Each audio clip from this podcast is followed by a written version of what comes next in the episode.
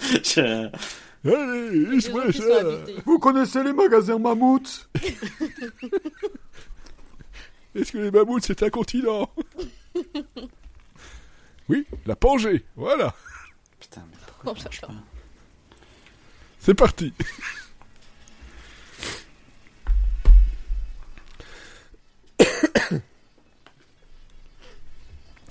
Profitez-en parce qu'en saison 10, ça change. Je dis ça. Voilà.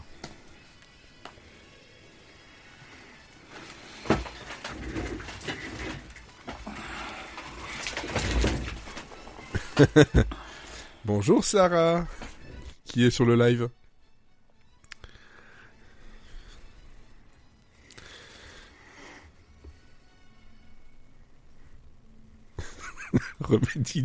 C'est DJ Didier, désolé. c'est mon nom de, de scène, c'est DJ Didier. Bon, allez, c'est parti pour Monsieur Série and Friends, saison 9, épisode 10. Et oui, on est encore là, toujours debout. Non, La banane. Toujours. La, la banane, c'est reparti. J'ai une banane. Et un oignon à la ceinture. C'est dommage que les gens n'entendent pas ça. Mais ils n'ont pas entendu. pas Ah, bon, faut vraiment. refaire. Ah bon, attends, on recommence. Alors, non, non, je recommence pas. Alors, pour cet épisode euh, 10 de la saison 9, euh, le sujet euh, principal est donc la série, en tout cas le pilote de Cop Rock euh, de Steven Boschko, qui date de 1991. Euh, Mhm. Oui, c'est ça, je me trompe pas. Et pas que ça, mais pour en parler avec moi ce soir, il y a une revenante. C'est elle, le fantôme du podcast. elle est passée de la brique au fantôme du podcast. C'est une évolution. Ah oui, non, c'est moi lourd. Comme, elle, comme elle aime bien le fromage, c'est pas le fantôme de l'opéra, c'est le fantôme de l'opérac. Ouais. J'approuve. Ou, ou juste, juste le fantôme de sa voix, par exemple. Ouais. C'est ça, le fantôme de sa voix, oui. Voilà. Bonne année Bonne année, voilà. Elodie, tu as encore le droit. On est, euh, on est 22. en janvier. Ouais. On, est, on a encore le droit. Il y a aussi Florian, Oui, qui il va falloir que je comprenne pourquoi son pseudo un peu plus tard, mais bon, je suppose que je vais le comprendre. ben, Wendy- Wedding Singer, puisque Cop Rock est une comédie musicale. euh, Ah ok, je, cherchais un rapport avec Adam Sandler, moi, donc. euh, Non, non, non. Non, Non, ok, non. bon. J'avais euh, j'avais aussi cité à comparaître pour citer Carlo Gero, mais j'ai changé d'avis. Ok, ok, très bien. Il y a Mathieu aussi. Et bonsoir. Et Olivier, Salut qui est toujours là, qui n'est pas parti en sifflotant. Oh, tout à l'heure. voilà. Quand j'en aurai plus rien à foutre de ce que vous racontez, je vais me casser en sifflotant. C'est- un happening vivant, en fait. C'est ça. Sa, sa bonne résolution 2024, c'est être un happening En même, vivant, en en fait. même temps, un il, happening il rentre, mort. il sort. C'est ça. En même temps, un happening mort, c'est un peu. Oui.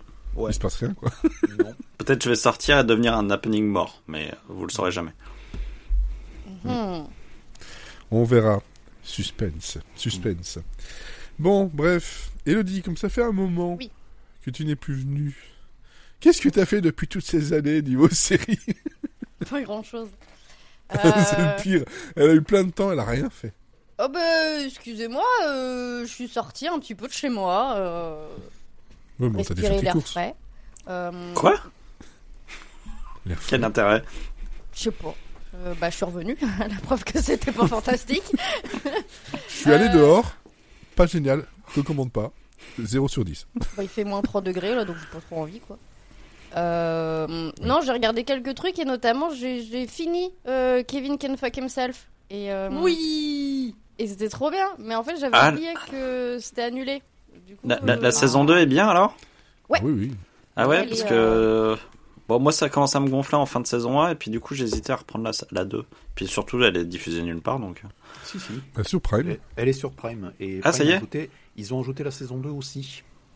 Ouais. Oui, ça je savais pour la saison 1, mais la saison 2, euh, elle Ils était ont pas ajouté- jusqu'à il y a pas longtemps. C'est ça. Et ils l'ont ajouté quand même.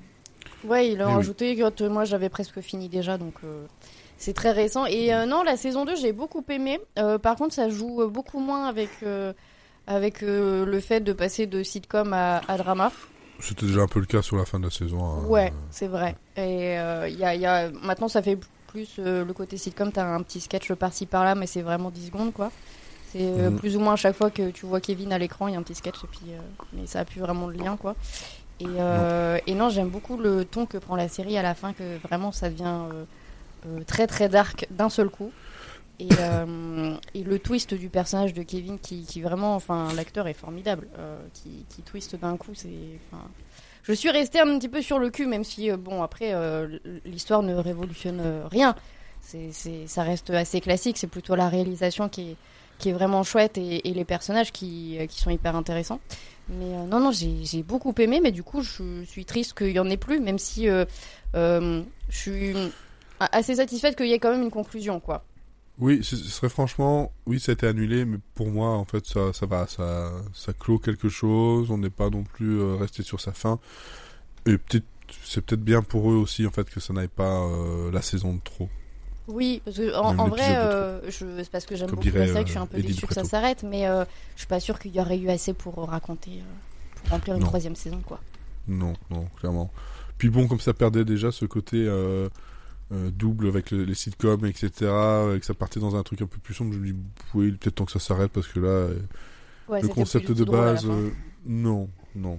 Et euh, c'était peut-être le seul truc que je trouvais un peu dommage, mais après, vu ce que ça raconte, oui, ça, ça se tient malgré tout. Quoi. Donc Ouais. tu as terminé ça, tu as continué, terminé d'autres choses, commencé Bon après, euh, j'ai continué mes petits classiques là que je je- j'en parle à tout le monde à tort et à travers. J'ai fini Bad Si- euh, euh, Five Sisters. Non, Bad Sisters, je sais plus le titre, sur Apple TV+. Euh, C'est Bad, Bad Sister. Bad Sisters. Merci. Bad Sisters, qui, euh, qui est vraiment trop trop bien aussi. Euh, adaptation d'une série de je ne sais plus où. euh, qui, Euh, euh, Une série belge qui s'appelle Clan. Voilà, merci. Et euh, j'ai beaucoup aimé parce que c'est une mini-série, donc euh, en une saison c'est plié. Pour le coup, il y a une vraie conclusion. Hein, c'est c'est c'est- à la fin, t'as plus de questions, quoi. Tout, tout est conclu. Et euh, et euh, si vous aimez euh, l'humour noir, si vous aimez un peu l'humour à la Ricky Gervais, en beaucoup plus soft, bien évidemment. Mais mais c'est trop trop bien. Et j'aime bien les histoires de vengeance où à la fin. Ça se termine très très mal pour le, salopard. Mais euh, non, c'est vraiment cool, c'est vraiment drôle. C'est pareil, il y a un petit côté un peu tragique parce que bon, il y a des gens qui meurent quand même. Mais euh, mais, mais j'aime bien euh, quand on quand on joue comme ça avec avec à torturer des personnages le plus antipathique possible. Un petit un petit côté satisfaisant là. Vas-y, souffre un peu. Voilà, puis après j'ai- continué mes grands classiques de repose cerveau et mais euh, mais après je me garde des trucs pour les prochains euh, podcasts sinon je vais plus rien avoir à, à vous présenter. J'en regarde pas tant que ça donc faut que je regarde Oui. sous le coude. Oui, voilà, effectivement. Mathieu, toi de ton côté? Bah ouais, moi aussi, ça fait un moment que j'étais pas venu, donc j'ai vu quand Mhm. même quelques trucs, notamment euh, Percy Jackson, mais je vais attendre le prochain Monsieur Série and Friends pour en parler, parce que j'ai beaucoup de choses à dire et je vais attendre que la saison soit finie. Euh, sinon, euh, 15 ans après tout le monde, j'ai vu The Bear, qui était très très cool. Euh, j'ai vu, euh, j'ai rattrapé la saison 2 de Julia. J'ai rattrapé la saison 3 de Only Murders in the Building. Et euh, sinon, j'ai fini mon. Enfin, non, j'ai pas du tout fini du tout, du tout. Mais j'ai continué mon périple de regarder euh, Drag Race. Donc, j'ai fait un petit calcul. J'en suis à 50 saisons en un an et demi. Et euh, ça me terrifie. Euh, Oui. Voilà. Ça me. C'est surtout si tu regardes autre chose à côté quoi. Bah, j'ai pas trop le temps de regarder autre chose. Mais là, le problème, c'est qu'il y a quand même des franchises où les spots font deux heures au total. Et c'est interminable. C'est c'est atroce. Du coup, je le regarde en 1.5. Et j'ai pas l'impression que c'est en 1.5 tellement c'est lent. Donc, ça me saoule. Après, il y a d'autres, euh, il y en a d'autres qui sont bien, mais il y en a, c'est compliqué. Et euh, par contre, j'ai continué euh, Supernatural et ça s'améliore de saison en saison pour l'instant où j'en suis. Donc, j'en suis à la 4. Ouais. Et, euh, et voilà. Et voilà. Et j'ai surtout vu euh, Philo Travelers, mais ça, j'en parlerai tout à l'heure. Et aussi, j'avais euh, une mini partie euh, news que je peux caler maintenant. C'est que des Ouais. news pour moi, mais je m'en fous. Euh, En une semaine, on a perdu Our, Flag Me- Our Flag Means Death, Ouais. Julia, Ouais. que je venais de finir, j'étais content. Mhm. Rap Shit et Fly Attendant. Donc merci Max, c'est sympa. Et aussi on a perdu Shmigadoon. Donc Ouais. euh, Moi je suis dévastée. Donc, euh, ça me saoule. Euh, mais Euh, Il y a Moon Girls qui revient le 2 février, donc ça je suis content. Et euh, il y a Iwaju, euh, qui est une série euh, d'animation de Disney euh, qui je pensais arriver le 28 février, mais en fait ça arrivera partout le 28 février et en France le 3 avril. Pourquoi? Parce que Disney plus France. Et, euh, et aussi j'ai vu que la Je cherche à Naparia, comprendre. Euh, donc la méchante reine dans Once Upon a Time, comme ça je fais mon point Once Upon a Time maintenant, va Mhm. faire un... Elle a aussi fait une- Boomtown hein, pour les gens qui ne regardent pas Once Upon a Time. Ouais, mais voilà. Et elle a fait Once Upon a Time. Euh, va faire un duo, donc une chanson avec Hélène Segara. Et voilà, c'était juste euh, l'info qui sert à rien, mais qui sera là dans l'épisode. Camoulax je je m'attendais tellement pas que je devais le placer. C'est, j'ai hâte. On verra. Ouais, ok. Bon, très bien, très bien. Et Florian Toi, rien? Rien regardé? Euh, Non, rien que tu peux raconter Non, bon, je peux passer à Olivier alors. Voilà, c'est bien. Euh, ouais, bah moi j'ai commencé à regarder euh, Monarch. Euh, donc euh, Monarch, je sais pas si tout le monde sait ce c'est que série c'est. musicale avec. Euh... Ah, non, c'est pas une série musicale du Ah tout. non, euh, Franchement, ça aurait beaucoup d'intérêt de voir Godzilla chanter. c'est ouais ouais. je- c'est je- pas pense- le truc euh, West, c'est pas le truc country. Ouais, Mais je ouais. vois. Il y a un monarque comme ça, mais c'est pas le même. Je pense que ça aurait été mieux si Godzilla s'était mis à chanter. Et euh, en fait, ouais, c'est Godzilla C'est gilet. guitare pour ses petits bras là. Après, il y a Bah. Gojira. Je peux pas, j'ai dit tout petit bras. Bon, Denver l'a bien fait quand même. Il a joué de la guitare avec. Ouais. euh, Donc je vois pas pourquoi Godzilla y arriverait pas. non. Il y a pas de raison. Bah ouais, ouais. Et euh, T'es fier d'être Godzilla dans, dans tes mains Je peux pas, j'ai des tout petits bras. Bienvenue à ceux qui nous rejoignent sur Twitch. Mais il faut regarder sur Twitch. Voilà, on le dit pas assez. on Allez-y, monsieur série est flou. On fait, des, et- on fait oui. des blagues visuelles dans un podcast auditif. Et sur, euh, et sur YouTube aussi. euh, c'est c'est vrai qu'aujourd'hui, Monsieur Série est en mode incognito, quoi. C'est vraiment euh, anonyme. j'ai voulu garder l'anonymat. Donc. Monarque. Euh, ouais, Monarch. En fait, euh, donc ça, c'est la suite euh, d'un Godzilla. Alors, mes flèches. il y a- C'est Monarque et mes flèches. Waouh. Ok. Elle était bien. Elle était très bien. Elle était bien calée surtout. Oh, j'ai tenté. hein. Ah non non, c'est vraiment. euh, Elle bien. a atteint sa cible.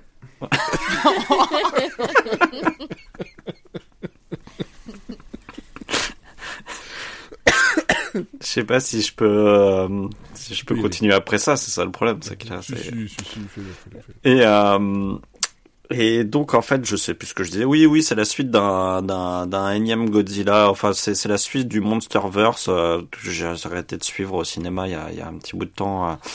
Euh, J'avais vu à l'époque euh, euh, Kong, euh, Skull Island, et puis après il y a eu Godzilla contre euh, King Kong ou je sais pas quoi, et puis après il y a eu un autre. bon, il y a eu tout un tas de trucs. Et donc dans, le dernier film, Godzilla il a attaqué San Francisco, les gens étaient traumatisés. Et en fait la série commence juste après avec donc un personnage dont le père a disparu pendant le pendant l'attaque de, de Godzilla.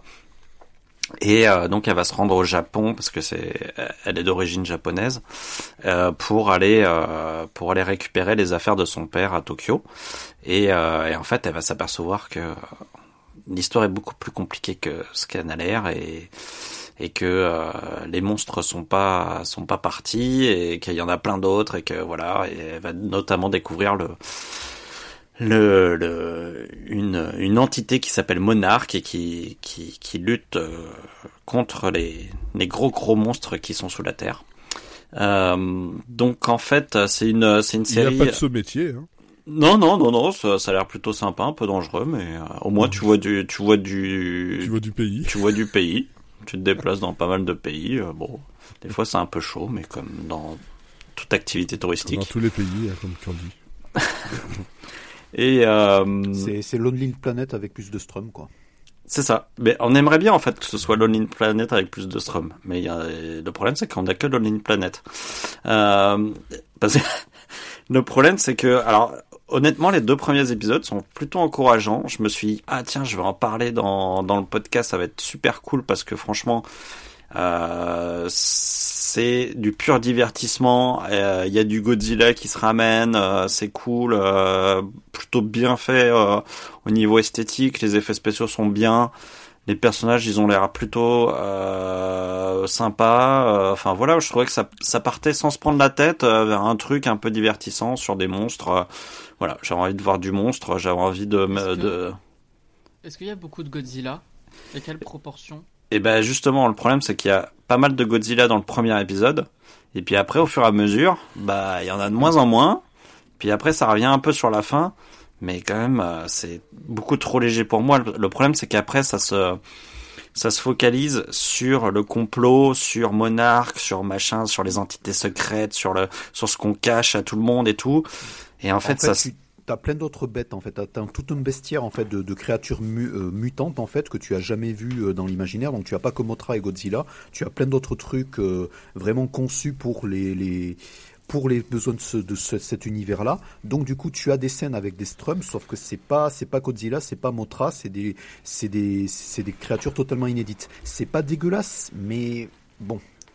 Bah, c'est c'est c'est surtout que en fait on sent que euh, ils en mettent une par-ci par-là histoire de te dire euh, ah on n'a pas oublié que euh, il y a quand même il faut parler des monstres. Mais en fait entre les deux on oublie qu'on parle des monstres quoi. Donc euh, moi je moi je voulais une série qui est juste divertissante qui montre des monstres et et avec des humains qui essaient de se battre contre des monstres. Et en fait je me retrouve avec un espèce de truc euh, avec des complots des intrigues des sous-intrigues des c'est euh, c'est imbitable au bout d'un moment. Euh, le problème c'est que moi je, je crois plus non plus trop aux séries. Enfin c'est un espèce de j'ai l'impression que ça lorgne énormément du côté de Stranger Things euh, sur bien des points et ça amène même euh, sur un monde parallèle avec une temporalité différente avec un donc euh, t'as un espèce de truc euh, comme ça qui part complètement en vrille.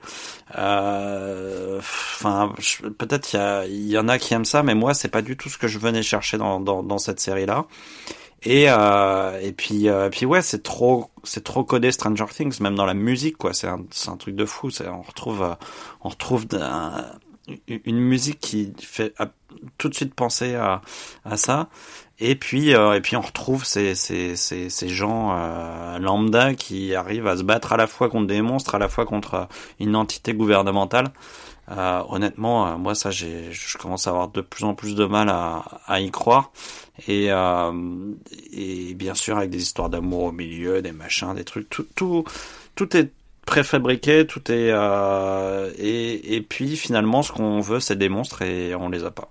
Ou on en a très peu quoi. T'as oublié, t'as oublié un gros gros plus produit en fait parce que j'attendais que tu prononces son nom et tu l'as pas prononcé. Il y a aussi Kurt Russell. Ah oui.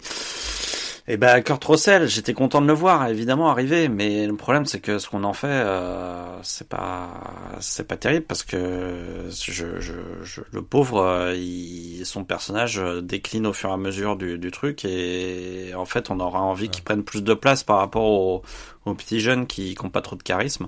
Et puis euh, et puis en fait non quoi, c'est c'est j'ai l'impression qu'il fait un peu euh, il, il est un peu prétexte quoi. Donc euh, c'est c'est pas euh, enfin voilà j'étais vraiment après deux épisodes où je me disais ça peut être vraiment cool d'avoir un bon petit divertissement bah bah j'ai été très déçu et, et je me suis bien fait chier et je me souviens même pas de la fin de la, la saison euh, alors que je l'ai fini il y a même pas une semaine donc c'est- pas top top comme.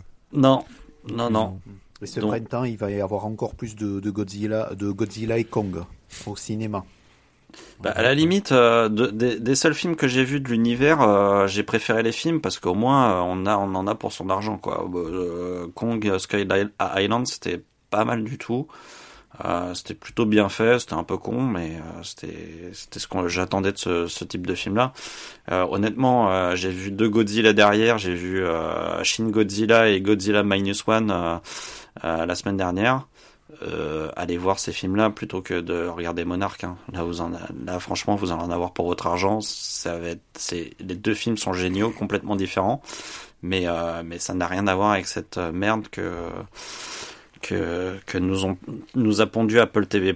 Donc euh, voilà, c'est rare que je, sois déçu par Apple TV, mais là, euh, pour le coup, bon, c'est c'est pour moi c'est pas très réussi quoi. Et euh, et sinon, j'ai fini j'ai mon petit point The Curse parce que j'avais commencé à vous en parler euh, déjà dans deux émissions différentes. Ouais. Et euh, il se trouve que euh, j'ai vu le dernier épisode cette semaine et que euh, ce dernier épisode est juste incroyable quoi. Enfin, c'est une euh, c'est une dinguerie l'épisode. J'ai rarement vu ça. Euh, il est exceptionnel. Et, euh, et du coup, c'est très perturbant parce que j'ai détesté vraiment tout le reste de la série. Et euh, je me retrouve à avoir un dernier épisode qui est juste fou. C'est-à-dire que c'est un truc qu'on n'a jamais vu. Il y a une tension dans le truc qui est incroyable. Et euh, c'est drôle, euh, c'est euh, c'est exactement le cynisme que moi j'aurais voulu voir dans le reste de la série et que qu'il n'y a pas dans le reste de la série. C'est enfin vraiment l'épisode il est incroyable quoi. J'ai mis un temps fou à me remettre. Je veux pas veux pas en parler parce que ça va vous spoiler, mais je c'est très perturbant parce que en fait j'arrive pas à savoir si le reste de la série m'a préparé à ce dernier épisode et que du coup il est encore meilleur que que, que ce qu'il est. Ou si euh, ou, si euh, il y a un vrai problème d'équilibre dans, dans, dans la série quoi. C'est-à-dire que moi jusqu'à présent j'avais vu une série qui était cynique pour être cynique mais ça n'avait aucun intérêt qui était très répétitive qui était euh, assez vide dans son discours euh, et là, tout d'un coup, j'ai un truc qui est complètement, qui est totalement original, une idée qui est folle, euh, qui est hyper bien traitée du pro, de la première seconde de l'épisode jusqu'à la dernière seconde. Et enfin, je veux dire, on est à la fin de l'épisode, on est sur son canapé, on peut plus bouger quoi. On est en, on est en apnée totale et on a, on a l'impression d'avoir vu un truc qu'on reverra plus jamais quoi. Donc il y a, je, du coup, c'est très compliqué pour moi de juger l'ensemble de la série parce que en fait, il y a ce dernier épisode qui vient complètement rabattre les cartes. Et euh, alors j'ai fait un test parce que j'ai pas mal d'amis qui ont pas vu la série. Et du coup je leur ai demandé s'ils pouvaient regarder le premier épisode que j'avais plutôt aimé, mais bon euh, voilà, et s'ils pouvaient regarder que le premier épisode et que le dernier épisode et voir si euh, il y avait vraiment besoin de, de, de ce qu'il y avait entre les ce qu'il y avait entre les deux. Et euh, ça m'intéresse d'avoir leur retour euh, parce que en fait euh, euh, moi j'ai l'impression que la, pour moi la série c'est le premier épisode et le dernier épisode. Et tout ce qu'il y a autour il y a tout ce qu'il y a entre les deux c'est c'est c'est du rien quoi. Donc mais est-ce que la puissance de, ce dernier épisode sera aussi forte s'il n'y a pas le reste? Ça c'est vraiment la question qui me qui me pose problème depuis depuis quelques jours quoi mais, euh, mais en tout cas, vraiment, cet épisode-là est, est fou. C'est, complètement dingue.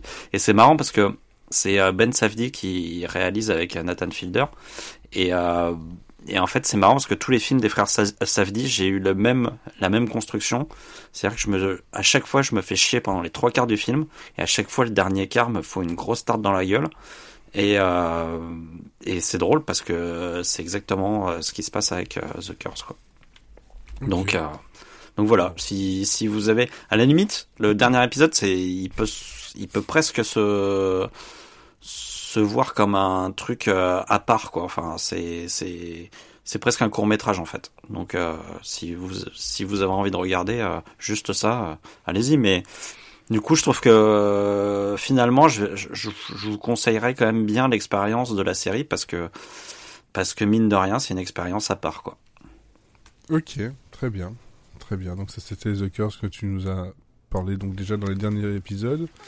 Euh, moi de mon côté j'ai euh, voilà j'ai les, classiques mais j'ai commencé quelque chose de d'assez nouveau. Je crois que c'est arrivé le 7 janvier. C'est une série animée euh, qui s'appelle Grimsburg. Avec John Hamm, Rachel Dratch, Erin Hayes et Alan Tudyk, entre autres. Euh, dans les. Euh, je pense que j'oublie quelqu'un dedans. Euh, non, ouais, enfin, les autres sont un peu moins un peu moins connus, mais en tout cas voilà, c'est pour le, casting de base. C'est une série créée par globalement des personnes, euh, Kathleen McClelland, Matthew Chisel et Chad Gindin. ils ont pas fait grand chose d'autre, sauf Chad Gindin qui lui a beaucoup bossé sur euh, euh, Cleveland, euh, le Cleveland Show, la série dérivée de, des Griffins, et Angel from Hell Santa Clarita Diet, entre autres. Et donc ça C'était parle de... c'était sympa, hein, Angel from Hell. C'était le truc avec Jen Lynch, non? C'est ça, c'est ça. Ouais, c'était sympa, ça a pas duré très longtemps. Euh, C'était- Tad Quill qui a fait le, le- le machin, c'était sur CBS, je crois. Ouais, Ah. c'est Ah. ça, c'est ça. Ouais, c'était euh, le, truc était euh, était assez sympa avec Maggie Lawson aussi dedans. Euh, mais je crois qu'il y a quoi, il y a une saison, euh, pas plus que ça. Et donc euh, Grimsburg, en fait, c'est arrivé donc chez Fox. Euh, c'est une comédie euh, animée euh, avec un flic qui s'appelle Marvin Flute, qui est le plus grand détective de tous les temps, qui est donc joué par John Hamm. Et en fait, il arrive à tout élucider dans, le mystère, sauf en fait sa famille qui est complètement dysfonctionnelle. Et, et c'est bah, c'est de l'humour, pff, ouais, à la, à la à la Cleveland Show, c'est de l'humour à la Griffin, c'est de l'humour euh, avec de, de, de, de très très bons jeux de mots, euh, notamment avec le flute dans le premier épisode. Euh, C'est bah, raccord avec l'épisode, hein, du coup. Marvin Floats. euh, Oui. Donc, mais ça, franchement, j'ai vu, pour l'instant, j'ai vu qu'un seul épisode et je pense que il y en a deux de dispo ou le deuxième va arriver dans pas longtemps. En tout cas, voilà, j'ai j'ai vu ça et bah, en gros, j'ai j'ai ju- juste vu l'affiche. Euh, j'ai regardé un peu de quoi ça parlait. J'ai vu que c'était John Hamm. Je suis ok, j'ai reconnu la voix. Et puis j'étais embarqué dans le truc parce qu'ils sont tous complètement tarés. Euh, lui, il est dans une espèce de ville qui s'appelle Grimsburg justement, qui est un espèce de euh, de Twin Peaks euh, où tout le monde est un peu fou. Il y a des, c'est une ville qui est connue pour ses cl- euh, clowns tueurs entre autres. Euh, voilà, Euh, pas, pas grand chose d'autre. Et euh, lui, c'est, il a un fils qui ne voit jamais à cause de son boulot. Sa femme, c'est la, la, la, la- comment dire, la, une, une, une reportrice, une reporteuse, je sais pas comment on peut dire, euh, connue du coin, euh, mais qui en fait, ils se détestent autant qu'ils ont une tension sexuelle qui est tout à fait palpable. Et il a un nouveau collègue qui est à euh, 80% cyborg. Euh, parce qu'il a eu un problème euh, avec des ours, euh, entre autres. il y a aucune, il y a aucune lo- logique et euh, le pre- la première enquête est assez drôle parce que ça joue sur euh, tout un tas de, de jeux de mots pour amener vers euh, une révélation en une minute à la fin. Le but c'est juste d'avoir euh, tout un tas de gags bien placés et puis surtout ce, ce flic absolument taciturne euh, mais qui est absolument plus fort que tout le monde mais qui arrive pas à comprendre ce que sa femme lui dit ni son, son enfant. Donc voilà, on peut être très fort flic et, ré- et ce qui est devant soi. Et donc c'est un format 30 minutes, donc ça, ça marche bien. Voilà, donc à, à voir avec la suite. Euh, je regarde un peu. Ah non, c'est 18 février l'épisode euh, l'épisode 2. Donc, un C'est mieux, que. Crap- c'est mieux que Crapopolif. Pardon? Euh, C'est mieux que Crapopolif. Oui. De Dan Armand. Oui, oui, c'est mieux. C'est mieux. C'est peut-être un peu plus euh, classique dans ses codes, mais ça fait le taf. Et euh, franchement, euh, jusque-là, ça, ça me va, ça va très très bien. Ben voilà, je pense que j'ai fait le tour parce que c'est vrai que là, en ce début d'année, ce dont ce que j'ai regardé, ben je vais vous en parler tout à l'heure. Et voilà. Et c'est, c'est à peu près dans la même filiation, à peu près. Par contre, ce qui n'est pas du tout, mais absolument pas du tout dans la même filiation, c'est, c'est un truc qui commence avec un générique, euh, qui est un générique un peu comme ça.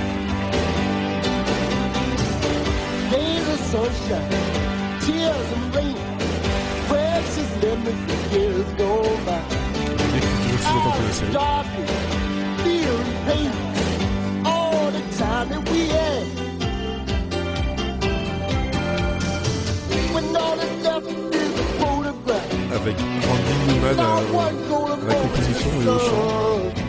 Il est, très très très euh, facilement reconnaissable et ça s'appelle Cop Rock.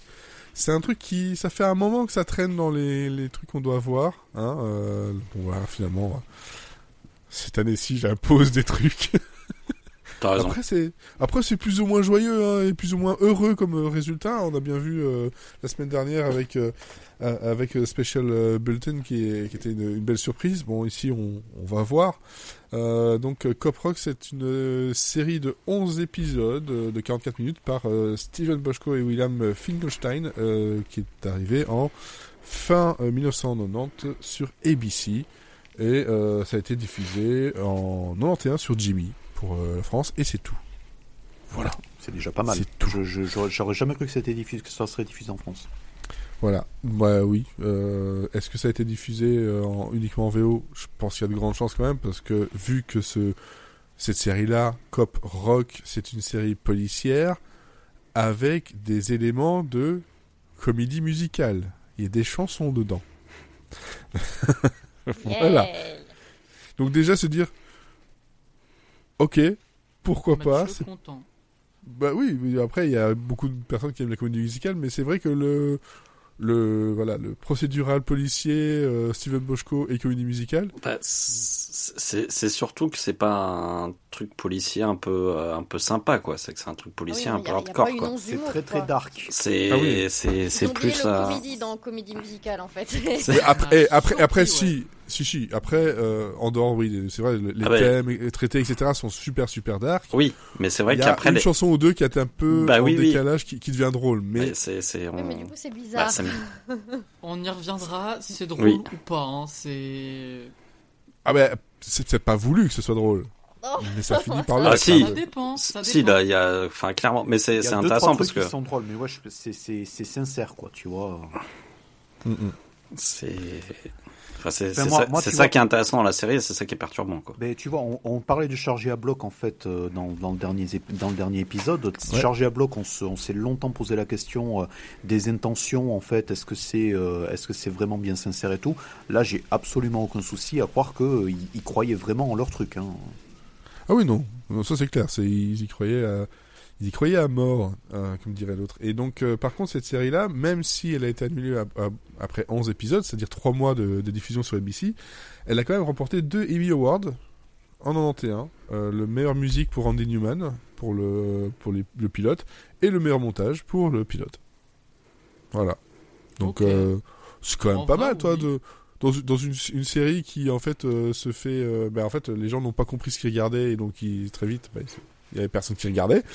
Euh, d'ailleurs euh, la version sur laquelle euh, ben, on a pu regarder euh, ce, ce- cet épisode là était diffusée dans une émission sur la chaîne Trio une chaîne du câble euh, qui euh, s'appelait Flops, Flops. et qui en fait diffusait des drôle. séries euh, qui avaient une super idée mais qui ont floppé et, euh, De, mémoire, de, mémoire, il y a eu, il y a eu deux, il y a eu deux rebrandings. Je crois que Trio après ça, ça s'est renommé en TV Guide Channel un peu après, et après c'est, devenu Pop, Pop TV, et donc c'est Pop TV qui est plus connu pour avoir repris euh, One de Day ce at que a j'ai Time. lu- One day at a time. De, Voilà. de ce que j'ai lu, c'est pas ça du tout, en fait. Parce Voilà. que Trio, c'est un truc qui est fini- qui s'est terminé en 2014.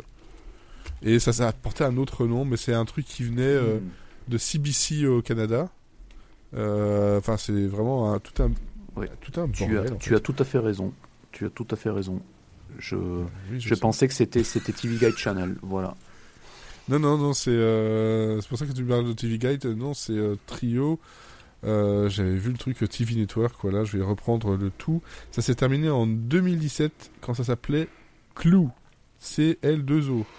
Ouais, donc, Et en fait, ça, ça- ça a été, euh, ça a été lâché par DirecTV, ça a été repris par NBC pour le mettre sur l'égide de Bravo TV. Euh, puis ça a été, ça s'est changé en nom par Slut, Ils sont peut-être pas très bons en marketing en fait, c'est peut-être ça leur problème. Donc, en- Slut. non, Slu- Slut, hein, Sloof, Sloof. Et ça a été renommé en Clou en 2011, et puis en fait en 2017, c'est, ça s'est fi- euh, fini. Voilà. Et c'était en fait un truc euh, géré par euh, CB CBC, USA Network, Vivendi et NBC. Quel bordel C'est ça. Tout ça pour ça. Et le slogan c'était Pop, virgule culture, virgule TV, et donc c'était Tu vas le nous faire trio. toute la page C'est- Wikipédia. C'était un peu notre NT1 à nous quoi. Ah non, mais j'ai- écoute, j'ai pris vite pour les informations, comme ça vous le savez. Mais bon, cette, cha- cette chaîne-là a diffusé. Euh, Tu a l'aurais jamais su si je m'étais pas si je m'étais pas bourré en fait dans les dans les chaînes en fait parce que j'étais certain que c'était l'an- l'ancêtre de TV Guide Channel et non. Mais non, non, non. C'est parce que justement, j'avais été voir euh, un, un peu de savoir ce qui c'était ce trio et surtout cette émission Flops. Bon, ils ont pas fait grand chose. Ils ont. Ils sont euh, floppés. C'est ben, en ça. fait, ils, ont, été pris en leur fait, propre piège là. Alors, moi, je trouve que c'est intéressant quand même pour l'anecdote, c'est qu'ils ont, ils ont fait Cop Rock, ouais, ils ont diffusé ça. Ils ont aussi euh, diffusé un truc que je cherche depuis des années à trouver au moins le pilote, c'est My Mother the Car. Qui en gros, c'est là-dessus. Ça fait des années que t'es là-dessus. Mais je recherche toujours cet épisode. De... C'est une série qui date de 65 où en gros il y a eu 30 épisodes et euh, le, le prémisse c'est que en fait euh, la- il y a la mère d'un gamin qui meurt et est réincarnée dans une voiture. C'est Karim mais Dans- version sitcom quoi. Euh, ouais, ouais, c'est ça. Et alors, il y avait Pink Lady et, de, et Jeff, et ils ont essayé de passer un truc qui parlait d'un euh, d'une relation amoureuse entre Abraham Lincoln et un noble noir. Et en fait, ça a été refusé parce que c'était un peu trop tendu niveau sujet. Je vois pas pourquoi. Dans la même série, tu veux dire? Dans Mo- Mime Over the Car, ils ont fait Non, ça. non, non, non, non, non, c'est dans Flops. dans Flops. Et la série s'appelle The Secret Diary of Des- Desmond Pfeiffer. Aïe, aïe, aïe. D'accord. Voilà, J'ai si envie vous regarder cherchez. maintenant. Ah bah oui, moi aussi. J'ai envie de voir pourquoi ça a été euh, à ce point-là.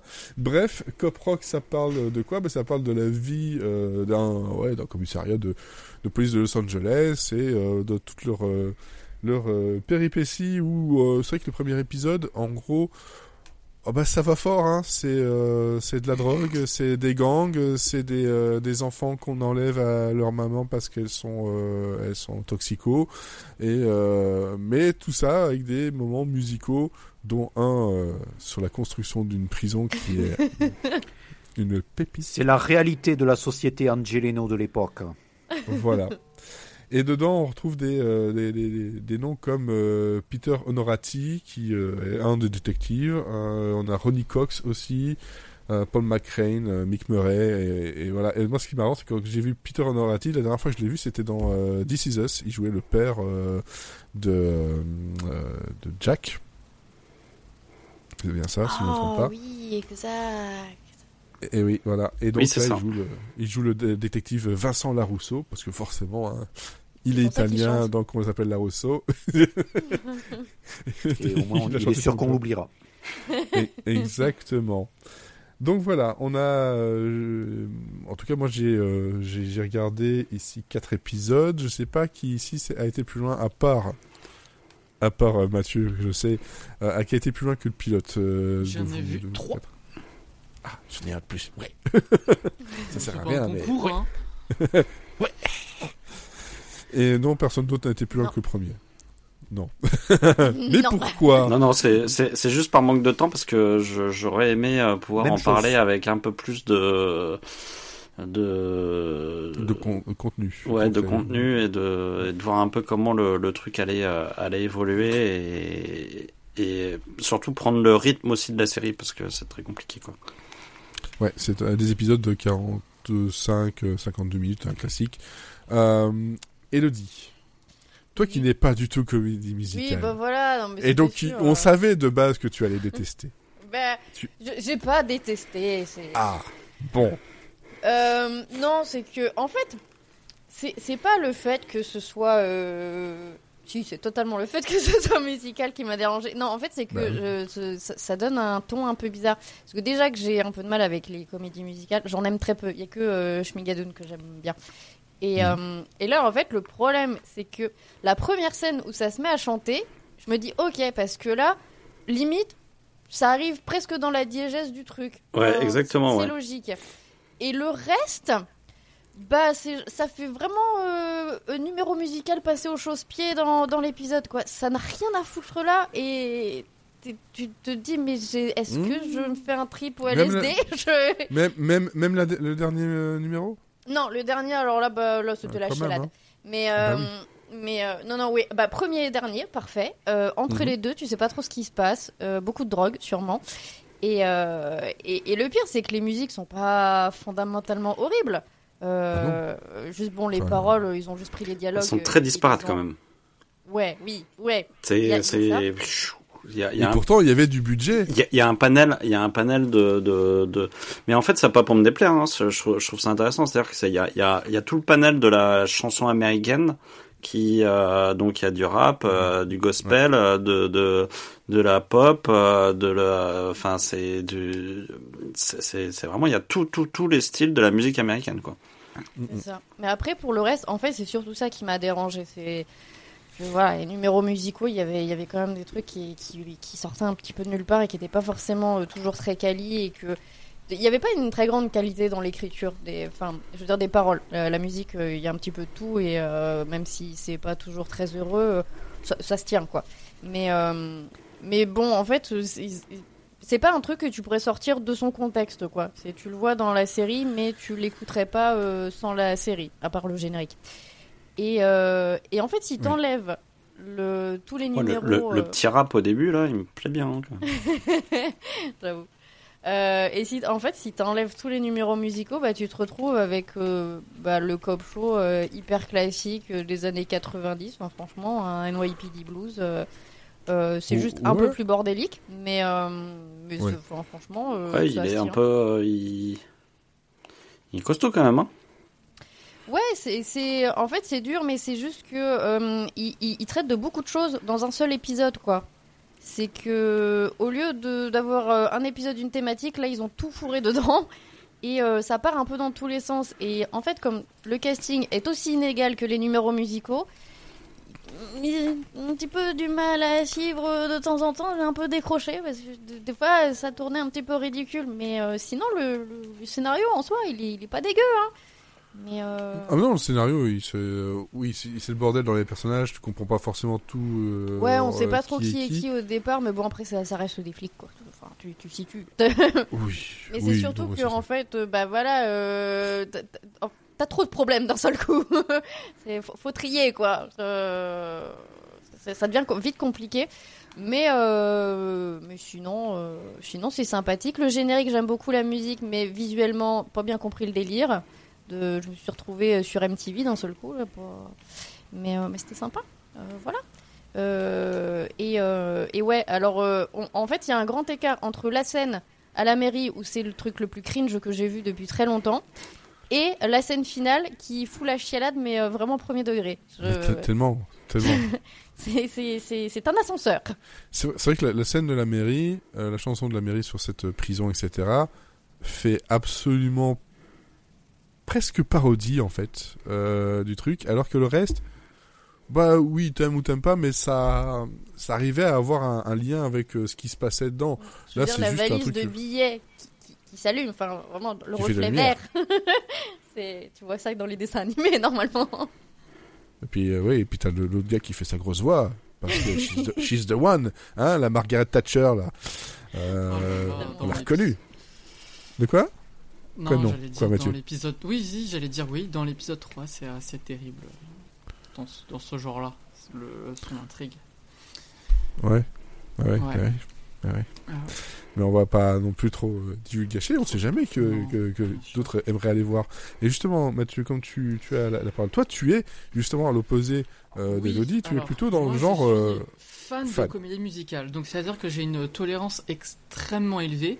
Par contre, j'aime pas du tout les séries policières, encore moins les procédurales, et encore moins les vieilles. Donc, il y avait un vrai. Est-ce que c'est bien en procédure Ouais, c'est c'est pas en vrai procédural, c'est une série pas- policière, mais c'est pas. procédural, mais non, parce que en fait le film narratif, il continue sur les autres épisodes et l'enquête continue. Donc finalement non, c'est pas trop un procédural.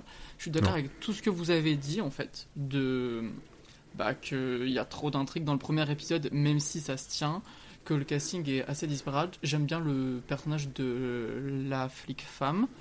euh, Ouais. et de la mère euh, toxicomane qui doit abandonner son enfant, j'ai trouvé que c'était une très bonne intrigue. Et pareil, qu'il y a des chansons super cool. Euh, la, la première, la dernière. Mais en fait, euh, j'ai quand même vu trois épisodes parce que au- à la fin du premier, je savais pas si j'avais aimé ou pas. Et je comprenais pas pourquoi. Et je pense que j'ai un peu décerné. C'est l'image de la pizza à l'ananas. Tu aimes ou pas parce que euh, sucré salé, c'est bizarre de mettre de l'ananas sur une pizza. Mais moi j'aime bien la pizza à l'ananas. Mais par contre, si tu rajoutes euh, du bois dessus, c'est pas bon. Et là, c'est le problème de cette série. C'est que il y a trop de choses et surtout il y a hum, trop de ouais d'idées et de, de ton. C'est ça. C'est c'est un vrai problème de ton. Ouais, C'est sûr que si tu mets du série- sur une pizza à l'ananas, ça devient Ouais. dégueulasse. en fait, non, mais en fait, je me posais la question en fait parce que Cop Rock en français a été traduit par Cop Rock. Peut-être ça aurait dû être euh, traduit par Hawaïenne Police d'État. oui, oui, oui, oui, oui, oui. T'es quand même pas loin du, du halal police d'État, hein, ouais. Fais, fais gaffe hein, où tu vas. Et en fait, euh, t'es quand même sur une série qui parle de sujets extrêmement graves, que ce, et Ouais. encore plus qui peuvent parler aujourd'hui, même si on les traiterait plus du tout de la même façon. Et du coup, pour moi, c'était assez difficile à regarder. Euh, même la première scène où j'étais en mode, ok, ça a été écrit par un homme blanc de 50 ans dans les années 90, ça va être fun. Mais euh, bon, j'ai pris de la distance et je me suis dit, qu'est-ce qu'on en tire? Et il y avait des choses intéressantes, mais tu peux pas passer d'une scène où euh, tu dis violence policière, euh, les violences de gang, les affrontements avec la police, euh, des trucs extrêmement violents qui se passent dans la série, la corruption politique, etc. Et après faire une scène de gospel chelou, repasser dans du super drame, et après, dans l'épisode 3, faire une intrigue sur... Enfin, par exemple, dans l'épisode 1, il y a l'intrigue de la mère qui est corrompue. Et, euh, et tout ce que ça va engendrer sur euh, la police et sur les habitants et les élections qui arrivent. Et dans l'épisode 3, elle voit des conseillers et les conseillers lui disent En fait, vous pouvez pas être élu parce que vous êtes trop moche et vous devez faire de la chirurgie esthétique. Et on a une scène à la Nip Tuck. Ça n'a aucun sens. Vous pouvez pas faire ça. C'est trop bizarre. Ça rend après, pas euh, justice. Après, on a- dans le premier épisode, euh, dans le, plus- dans le premier épisode, dans le genre euh, pas aucun sens, juste avant le la conférence de presse, l'enterrement, etc., de tout ce que tu veux, le grand le grand patron de la police, il s'amuse avec des flingues qui sont tout brillants, avec un espèce de d'androïde qui sort d'un placard pour lui tirer dessus, avec un son de Duck Hunt qui ne- qui sort de nulle part. Tu dis, Mais j'ai D'accord. même pas fait gaffe parce que je, voilà, j'étais perplexe et perdu parce que c'était vrai. Je pense qu'ils avaient une idée, mais euh, peut-être qu'ils avaient trop de liberté et qu'ils ont voulu tout ah, faire. ils ont eu plein de liberté. Attends, ils ont eu plein de liberté. et Ils ont eu un oui. budget de fou. C'était oui, ils oui, étaient à je l'ai- 1 j'ai million vu. 8 par épisode. Et c'était pas la bonne chose à faire parce que bah du coup ils ont voulu tout faire et tout donner et du coup ça donne quelque chose qui est pas digeste et pas cohérent et qui dessert la série parce que euh, ça aurait pu être intéressant une série sur la, la Après, corruption je serais- policière de l'État etc mais euh, mais ça va nulle part en fait c'est un, c'est un peu dommage en tout cas au bout de trois épisodes ça va nulle part et en plus les intrigues que j'ai bien aimées sont toujours pas là donc euh, je sais qu'elles arrivent en épisode 4 Donc, ouais, mais euh, justement, peu l'épisode déçu. 4, il faut que tu le regardes parce que il y a, Mais y je le regarderai, je un- pense que je vais continuer il y a un morceau qui est, qui fait toute la série dans l'épisode 4. C'est le Baby Merchant. Donc le marchand de bébés. Oh my god. Et- peur. Dont le refrain c'est I'm the baby merchant. Tots are us. I give you all the service and no damn fuss. Give the baby merchant just a week or two. I have your baby for you. Ouais, mais c'est un peu ça. En fait, le... un autre problème de la série, je trouve, c'est que Et le tout sur un, un truc de blues un peu jazz. Hein. Les musiques sont très très bien, mais comme tu l'as dit, Elodie, il y a un vrai problème sur les paroles. Où, pour moi, une comédie musicale, les paroles, les, les chansons, faut soit avancer l'histoire, soit nous dévoilent la psychologie des personnages. Et là, c'est que des personnages qu'on connaît pas et dont on s'en fout. Et, Ouais. euh, et donc ça, ça n'avance à rien. Et en fait, quand tu regardes le précédemment dans Cop Rock, il n'y a pas de chanson dans le précédemment et c'est juste l'intrigue. Et en fait, tu te rends compte que toute l'intrigue se déroule sans chanson. Du coup, c'est certes musicalement c'est sympa, mais il- ça ne va pas à fond dans le délire comédie musicale et de vouloir raconter une histoire en chanson. Et, euh, et donc, je trouve que ouais, c'est il y, a- il y a trop trop trop de choses Ouais, et, ouais. et ça rend la série euh, un peu insipide. Non, pas insipide, mais creuse. Ouais. Euh, Florian. Mais moi, j'étais, euh, je suis, euh, je, je suis assez, euh, assez partagé. Mais après, j'avais pas, euh, je suis pas fan de comédie musicale. hein. Je, j'ai malheureusement loupé pas mal de séries de Steven Boschko. Après, j'ai pas de problème avec mon, mon syndicat en fait, donc j'ai pas de problème de copropriété. Et euh, du Ni coup, de coprophagie. oui, et de coprophagie. C'est un très très bon épisode de X Files d'ailleurs, Frédéric. C'est vrai. Excellent épisode. Et euh, je me, enfin, j'ai euh, malheureusement pas été au-delà du, du premier épisode. Après, j'ai euh, j'ai bien aimé là justement. Je me disais si c'était vraiment une, euh, une série policière sérieuse, peut-être j'aurais été un tout petit peu plus impliqué, sauf sur la partie euh, euh, corruption du maire avec la construction de prison. Enfin, moi j'ai trouvé ça totalement lourdingue en fait. Euh, enfin, j'ai été très très distrait par le brushing de la mer de, de Los Angeles. En fait, c'est l'époque qui veut ça. hein. C'est la- Margaret Thatcher. c'est ça, c'était la mode à l'époque. Voilà. Une une. Enfin, une c'était vraie la mode chez les vieilles dames. Parce C'est que ça, une vraie pompadour, une vraie pompadour euh, du, du cave de la Dour. Et euh, c'est le truc, On revient euh, sur Babar. tout à fait. Toujours. Bah voilà, Babar, ça se centre en fait euh, Coproc. Euh, et c'est quelque chose où j'ai euh, j'ai pas du tout par contre j'ai pas du tout et du tout aimé les chansons.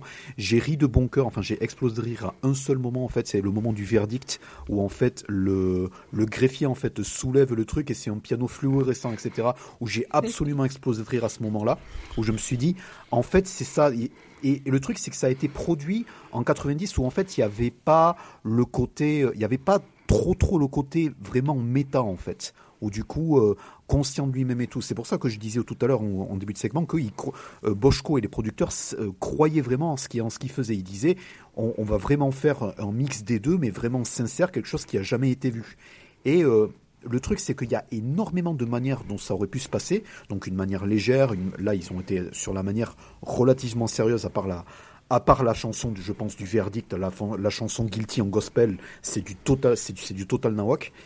Et euh, je rejoins, je rejoins un tout petit peu Mathieu. En fait, je pense que effectivement, ce qui ne marche pas, c'est que les chansons, en fait, ne cadrent pas euh, les, personnages récurrents, en fait, ce qui est un véritable problème pour un pilote. Euh, elles ne cadrent pas la psychologie. euh, et, à un moment, enfin, l'autre chose où j'ai explosé de rire, mais là, à l'encontre du show, en fait, c'est lorsque je me suis rendu compte que la chanson de fin de deuxième acte, en fait, allait être sur le mari de la fliquette, et c'était pas la, c'était pas la femme flic qui allait, qui allait pousser la chansonnette, c'était le mari euh, laissé à la maison euh, qui, qui avait le blues. Et quand je me suis rendu compte que qu'il faisait ça, j'ai totalement explosé de rire, hein, parce que c'était, pas parce que c'était nul, mais parce que c'est, c'est inattendu, mais dans un sens qui n'a rien à faire dans un pilote pour moi. Ça, c'est une chanson que tu cales dans le sixième, septième épisode, une fois que tu as introduit le mari. Mais Ouais. le mari euh, qui a le blues parce qu'il est laissé, euh, euh, il est laissé à la maison par euh, par une femme qui euh, entre guillemets euh, porte la culotte ou je sais pas. Je sais pas exactement quelles sont les intentions de Boschko et des scénaristes, mais c'est pas vraiment euh, vraiment un gros gros taf quoi. Et euh, j'ai malheureusement pas fait ma chialade en fait à la dernière chanson. J'ai trouvé que c'était du tir-larme assez euh, assez facile, donc je suis malheureusement resté euh, aux portes du commissariat. Ok. Non, Et donc, apparemment- Je l'avais pénitencier. préparé celle-là, elle était belle. Hein. Non, Ouais. non, j'ai juste Non. préparé la, la vanne sur, copro, sur copropriété, qui est quelque chose qui ne peut pas marcher étant donné que ma mâchoire ne- n'arrive pas à, à- à je vais articuler correctement. Un, un Netflix special. Pendant que Mathieu nous, nous ramène son fan, euh, son fan club sur sur Twitch là. hein. Ça c'est très bien Mathieu. Je suis d'accord avec un Mathieu fan account. Eh oui, je vous promets, c'est pas moi. C'est ça, d'autres. c'est vrai. C'est vrai, bien sûr. Et Olivier, donc toi tu as déjà ajouté quelques petites choses, mais tu as quelque chose d'autre à ajouter? Oui, oui, bah moi globalement je vous, je vous rejoins là-dessus. En fait, euh, à, la, à la base, moi je suis plutôt comédie musicale. Euh, J'ai juste un problème avec les comédies musicales. Je trouve qu'elles elles ont du mal à se renouveler.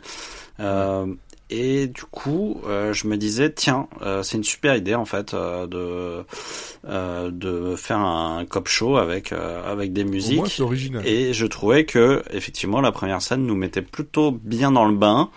Qu'on aime ou pas la chanson, je trouve qu'elle était, elle est bien amenée et surtout elle est tout d'un coup on, on se dit ouais il y a un truc qui se passe quoi. Il y a, il y a et et donc et, et puis surtout j'aimais le J'aimais le fait qu'il qu'il fasse pas une parodie de cop show quoi, que ce soit un truc un peu dur, un peu hardcore.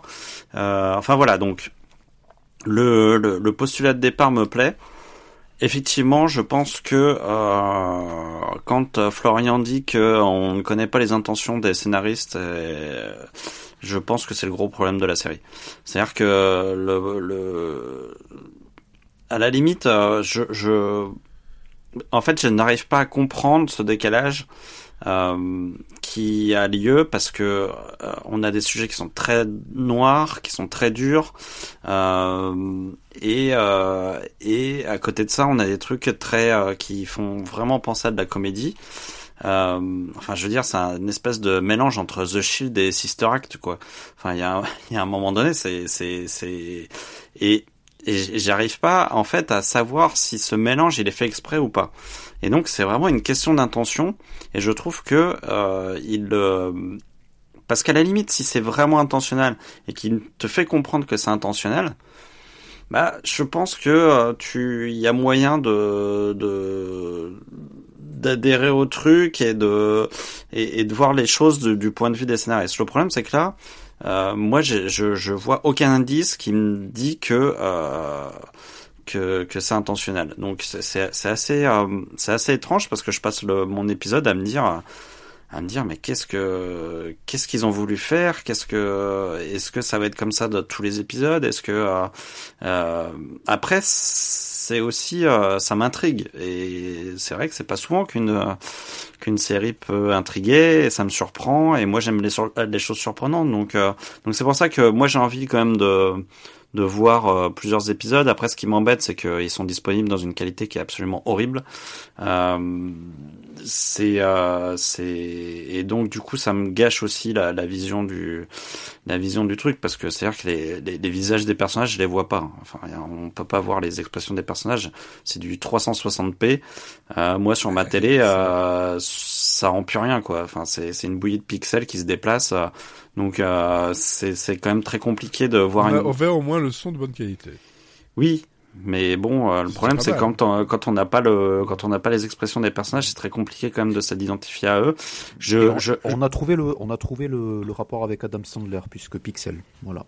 c'est euh, c'est c'est le par exemple la, la, la fille qui qui joue la la la alors j'ai pas j'ai pas eu le temps de faire la recherche mais euh, la fille qui joue la la, la droguée qui euh, qui doit abandonner son bébé euh, est-ce que je- pendant tout l'épisode je me suis demandé si c'était la la sœur euh, de euh, Dans Urgence. dans Urgence c'est ça? Non. C'est pas elle d'accord mais je Non, non, mais elle, elle- mais elle lui ressemble, elle lui ressemble Elle lui a- fortement. Bah, en tout cas, le, le contour de son visage lui ressemble. Après, euh, j'ai jamais été capable de voir le, vraiment son visage, Non, donc mais euh, quand tu quand tu vas voir sur euh, sur sa, sur euh, sa fiche IMDb, non non, c'est et puis elle, c'est surtout une une chanteuse, une compositrice en fait à la base. d'accord. Donc euh, mais euh, non, c'est vrai que par contre elle, elle lui ressemble et puis surtout elle joue un rôle qui ressemble très fort Ah à, bah oui, oui, c'est pour ça. à, à la sœur de euh, Claire. Euh, Euh, non, pas Claire. non, Euh, c'est euh, mince. euh, oui, Voilà. voilà. Egg, Je retrouvé. mais- en plus, de quoi? C'est Egg, Her. Arrested Development, continue.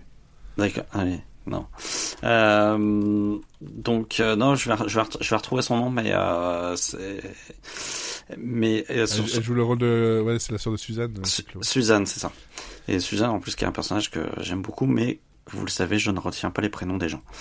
Donc, donc, donc voilà. Donc en fait, c'est un épisode où je me suis posé plein de questions. Donc, j'ai même remis à un moment le, en cause le sens de ma vie. Tu vois, c'est enfin, vraiment. Mais euh, mais c'est Attends, euh, attends, attends seconde. Je, je- C'est pas dans son IMDb, mais effectivement, quand je regarde sur, euh, sur, sur, euh, Wikipédia, euh, donc c'est Kathleen Wi- euh, et effectivement, euh, c'est elle qui joue euh, le rôle. Mais c'est dingue que ça soit pas dans son IMDb. Ah. Donc effectivement, c'est elle. Peut-être qu'elle Ah bon. assume pas. je, je, je, Ah. je me disais aussi quand même. C'est- Oui, pareil, mais bon. Tu sais, quand il me me dit que c'est pas dedans, je bon, ok, je vais pas chercher celui-là, puis je, vais pas- je continue ma vie, je vais me chercher un coca. Donc, euh, c'est très précis. Et euh, donc voilà, donc je, moi je, je suis quand même très curieux de voir euh, les prochains épisodes. Est-ce que je vais continuer malgré la qualité euh, euh, pourrie Moi c'est vraiment pour pour l'instant actuellement c'est le seul frein qui qui, me- qui me pose problème euh, parce que j'ai vraiment envie de j'ai vraiment envie de savoir. euh, j'ai re- regardé la première scène du deuxième épisode. Euh, qui est l'enterrement du flic qui se fait tuer parce qu'il y a quand même un flic qui se fait tuer enfin voilà c'est c'est c'est assez euh, mais euh, mais même déjà il y avait un truc qui me mettait la puce à l'oreille, c'est que la, la scène où, où le flic se fait tuer, la réaction de son son son, son partenaire est, est quand même assez ridicule quoi. Donc c'est euh, donc là c'est pareil, je sais pas si c'est ridicule parce que euh, ils ont voulu euh, jouer le truc de la comédie ou si ou, si c'est ridicule parce que l'acteur joue pas très bien ou est mal dirigé. Euh, voilà, moi je trouve que c'est vraiment tout ça, c'est une question de. C'est pas ça qui m'a gêné dans cette scène-là, parce que ouais, il jouait le truc vraiment complètement perdu. Bon, après, ouais, bien, Ouais, mais pas bien, il- voilà. il en fait Mais des- moi, ce qui m'a gêné là-dedans, c'est que tu vois ça, et pendant ce temps-là, devant la caméra, il y a un petit vélo qui passe. non mais et, ça, tu, ça peut pas être euh, un, un hasard. Ça, ça veut dire qu'on a demandé à un mec de passer avec son vélo. Donc, c'est- mais sais pas, c'est un gosse, il a peut-être pas fait exprès. c'est euh, c'est assez euh, voilà, c'est assez bizarre. Je je moi je peux accepter plein de choses en fait. Euh, même des mariages très bizarres, mais mais par contre il faut qu'on me donne des intentions quoi. Et là je les ai pas, et donc donc du coup je je je vais mettre un ou deux épisodes encore à, à, à décider si j'aime ou pas quoi en fait.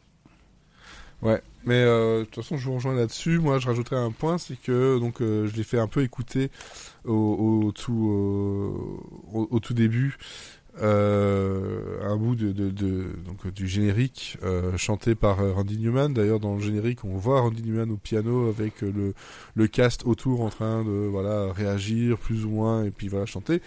Euh, si j'aime bien cette chanson-là, parce que j'avoue que j'aime bien Randy Newman, j'aime bien sa voix, son, son côté euh, mu- musical, ça ne va pas du tout avec la série. Euh, faut, faut être d'accord. Moi, je, quand Je t'entends ça, tu- rien dire, mais effectivement, je suis 100% d'accord. moi, c'est le genre de générique sur une sitcom à fond. Ok. Toi, euh, Oui, mais ça, ça, brouille les, ça brouille les pistes, les, les, les cartes, euh, pardon. Euh, Ouais. mais justement, ça, fait partie, quoi. Ça, n'aide, pas enfin, justement la, série à avoir un- une définition. euh, voilà, c'est tu te retrouves avec des musiques qui sont très fortes ou qui ont un, espèce de petit message, puis parfois pas du tout, un peu parodie, et puis tu te trouves là-dedans. Tu dis mais qu'est-ce que tu veux faire réellement en fait? Non, mais en plus, on a, on a dit, enfin, le, le rap de la première séquence, c'est moi, j'ai j'ai trouvé, enfin, c'était, pour moi, c'était très, très cringe parce que je voyais, quand je, comme je savais que c'était Randy Newman qui avait composé toutes les chansons, je suis certain que les producteurs ont été lui dire, ok, euh, maintenant, pons-nous quelque chose à peu près aussi fort et revendicatif, mais pas trop, que Fight the Power de Public Enemy.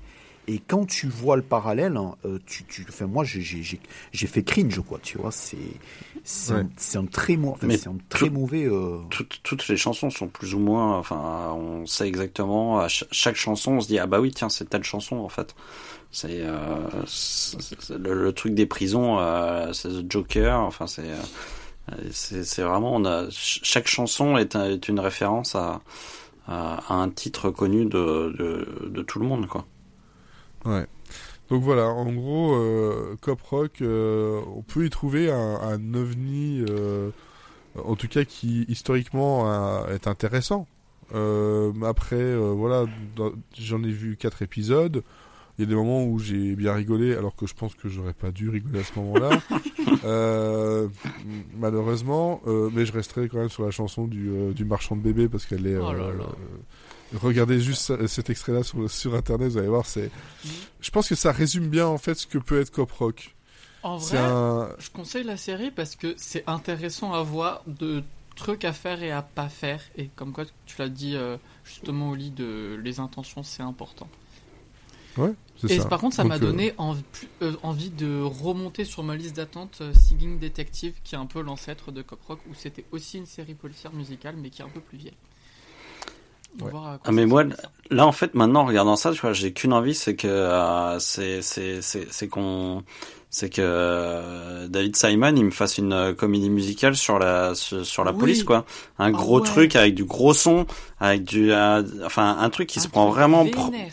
ouais bien vénère quoi et euh, et là là j'ai envie de voir ça en fait c'est c'est j'en avais pas franchement l'envie parce que j'y pensais pas mais là maintenant que j'ai vu ça je me dis putain j'ai envie de voir ça en fait c'est c'est euh, et, et, et dire que la prochaine série, c'est un chien qui parle.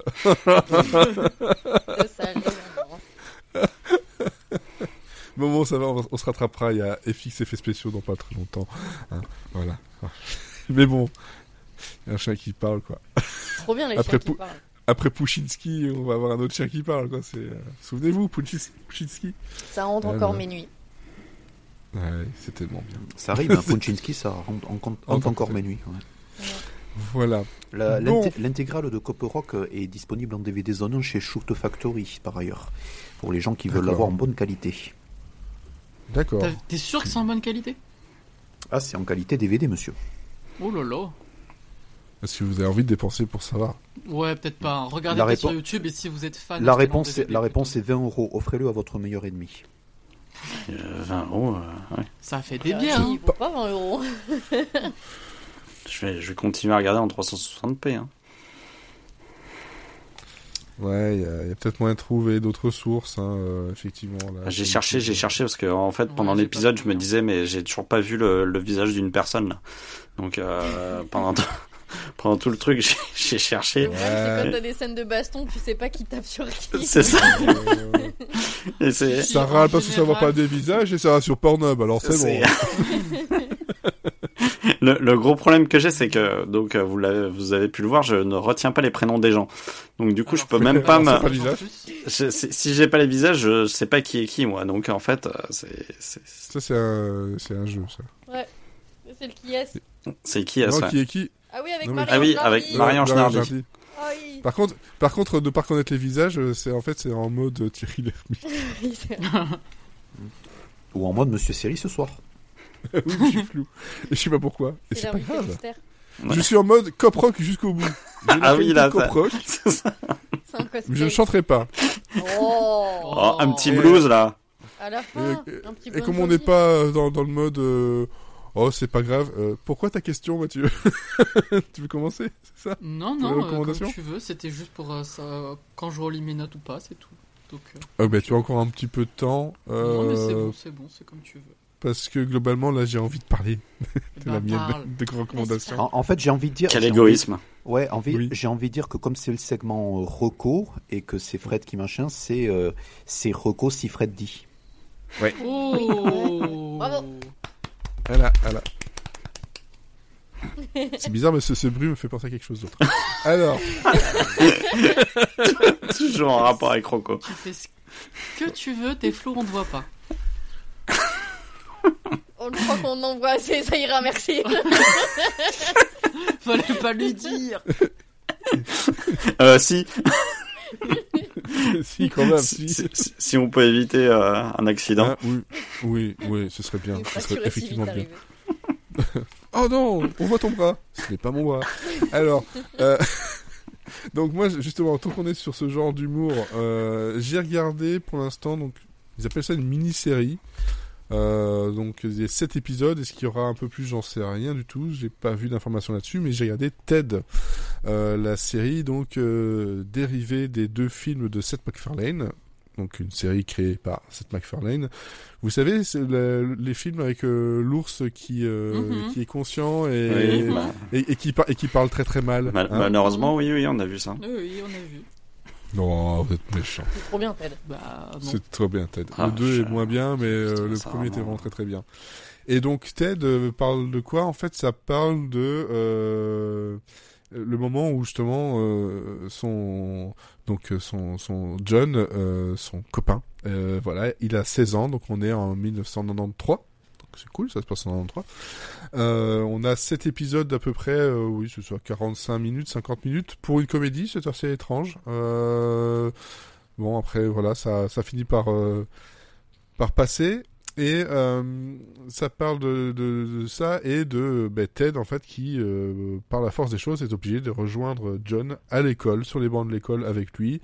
Ce qui va pas aider euh, le côté social pour euh, John, ce qui va pas aider non plus euh, les péripéties, parce qu'on est toujours sur un ours qui n'a pas sa langue dans sa poche, euh, qui aime fumer, qui aime le porno, qui aime plein de choses, tout ça, mais, mais, mais, mais, mais, malgré tout, euh, si vous avez trouvé que les films allaient trop loin et trop facilement, ici, il y a une meilleure réflexion, il y a un côté beaucoup plus euh, l'humour des, de- des Griffins, euh, l'humour justement, euh, un mélange entre, oui, c'est un, mélange entre les Griffins et Alf. C'est assez étrange, mais euh, ça, ça passe super bien. Parce que c'est vrai que, euh, surtout le 2, le 2 m'avait un peu fatigué sur le côté, euh, oui, c'est bon, on a compris qu'il était, euh, qu'il était très grossier, qu'il fumait, qu'il voulait baiser tout le monde, etc. Ah ouais, mais au, bout, Là, au on bout a- de 15 minutes déjà du 1, on- j'avais compris ça moi. hein. Mais non, faut arrêter. Mais euh, là, on a un équilibre je suis parce que par ce film.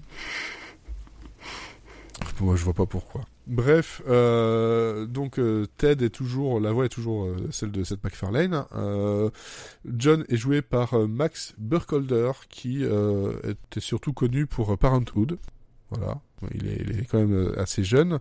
On a Scott Grimes qui joue le rôle de, Marty Bennett, qui est le père de John, et Alana Hubach qui est la mère, donc Susan Bennett.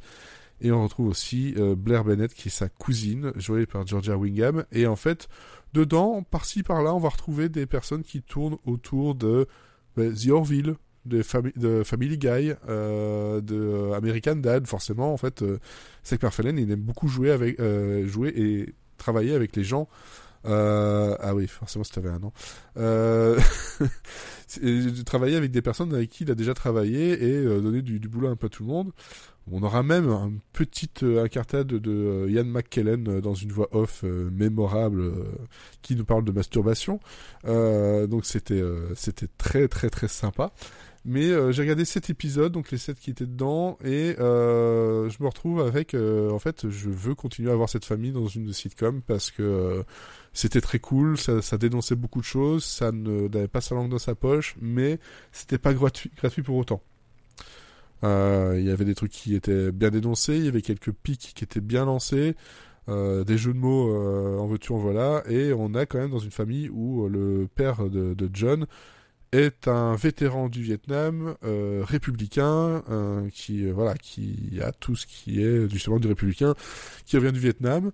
Euh, la mère, elle est, elle est très gentille, elle est très douce, elle parle très lentement, elle est surtout super naïve.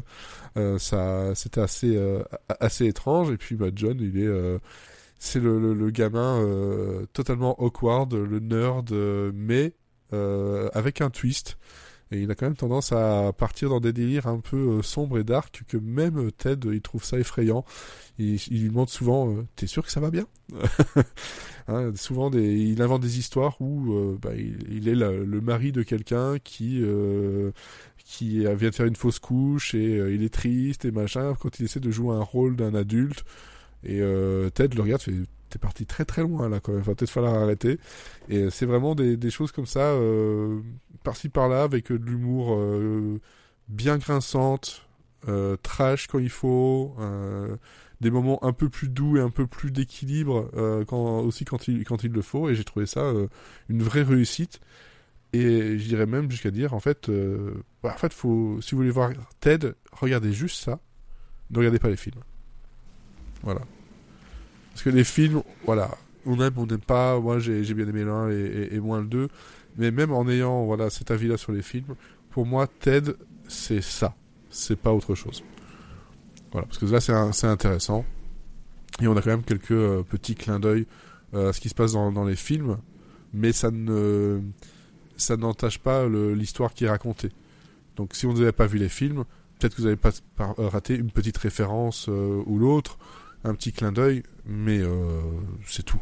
On fait une référence à Flash Gordon, on fait une référence euh, à la chanson qu'il chante quand euh, il y, a, il y a de l'orage, mais Et, et pourquoi, et pourquoi il est passé par le médium série et pas par le et pas par le cinéma pour un troisième opus en fait?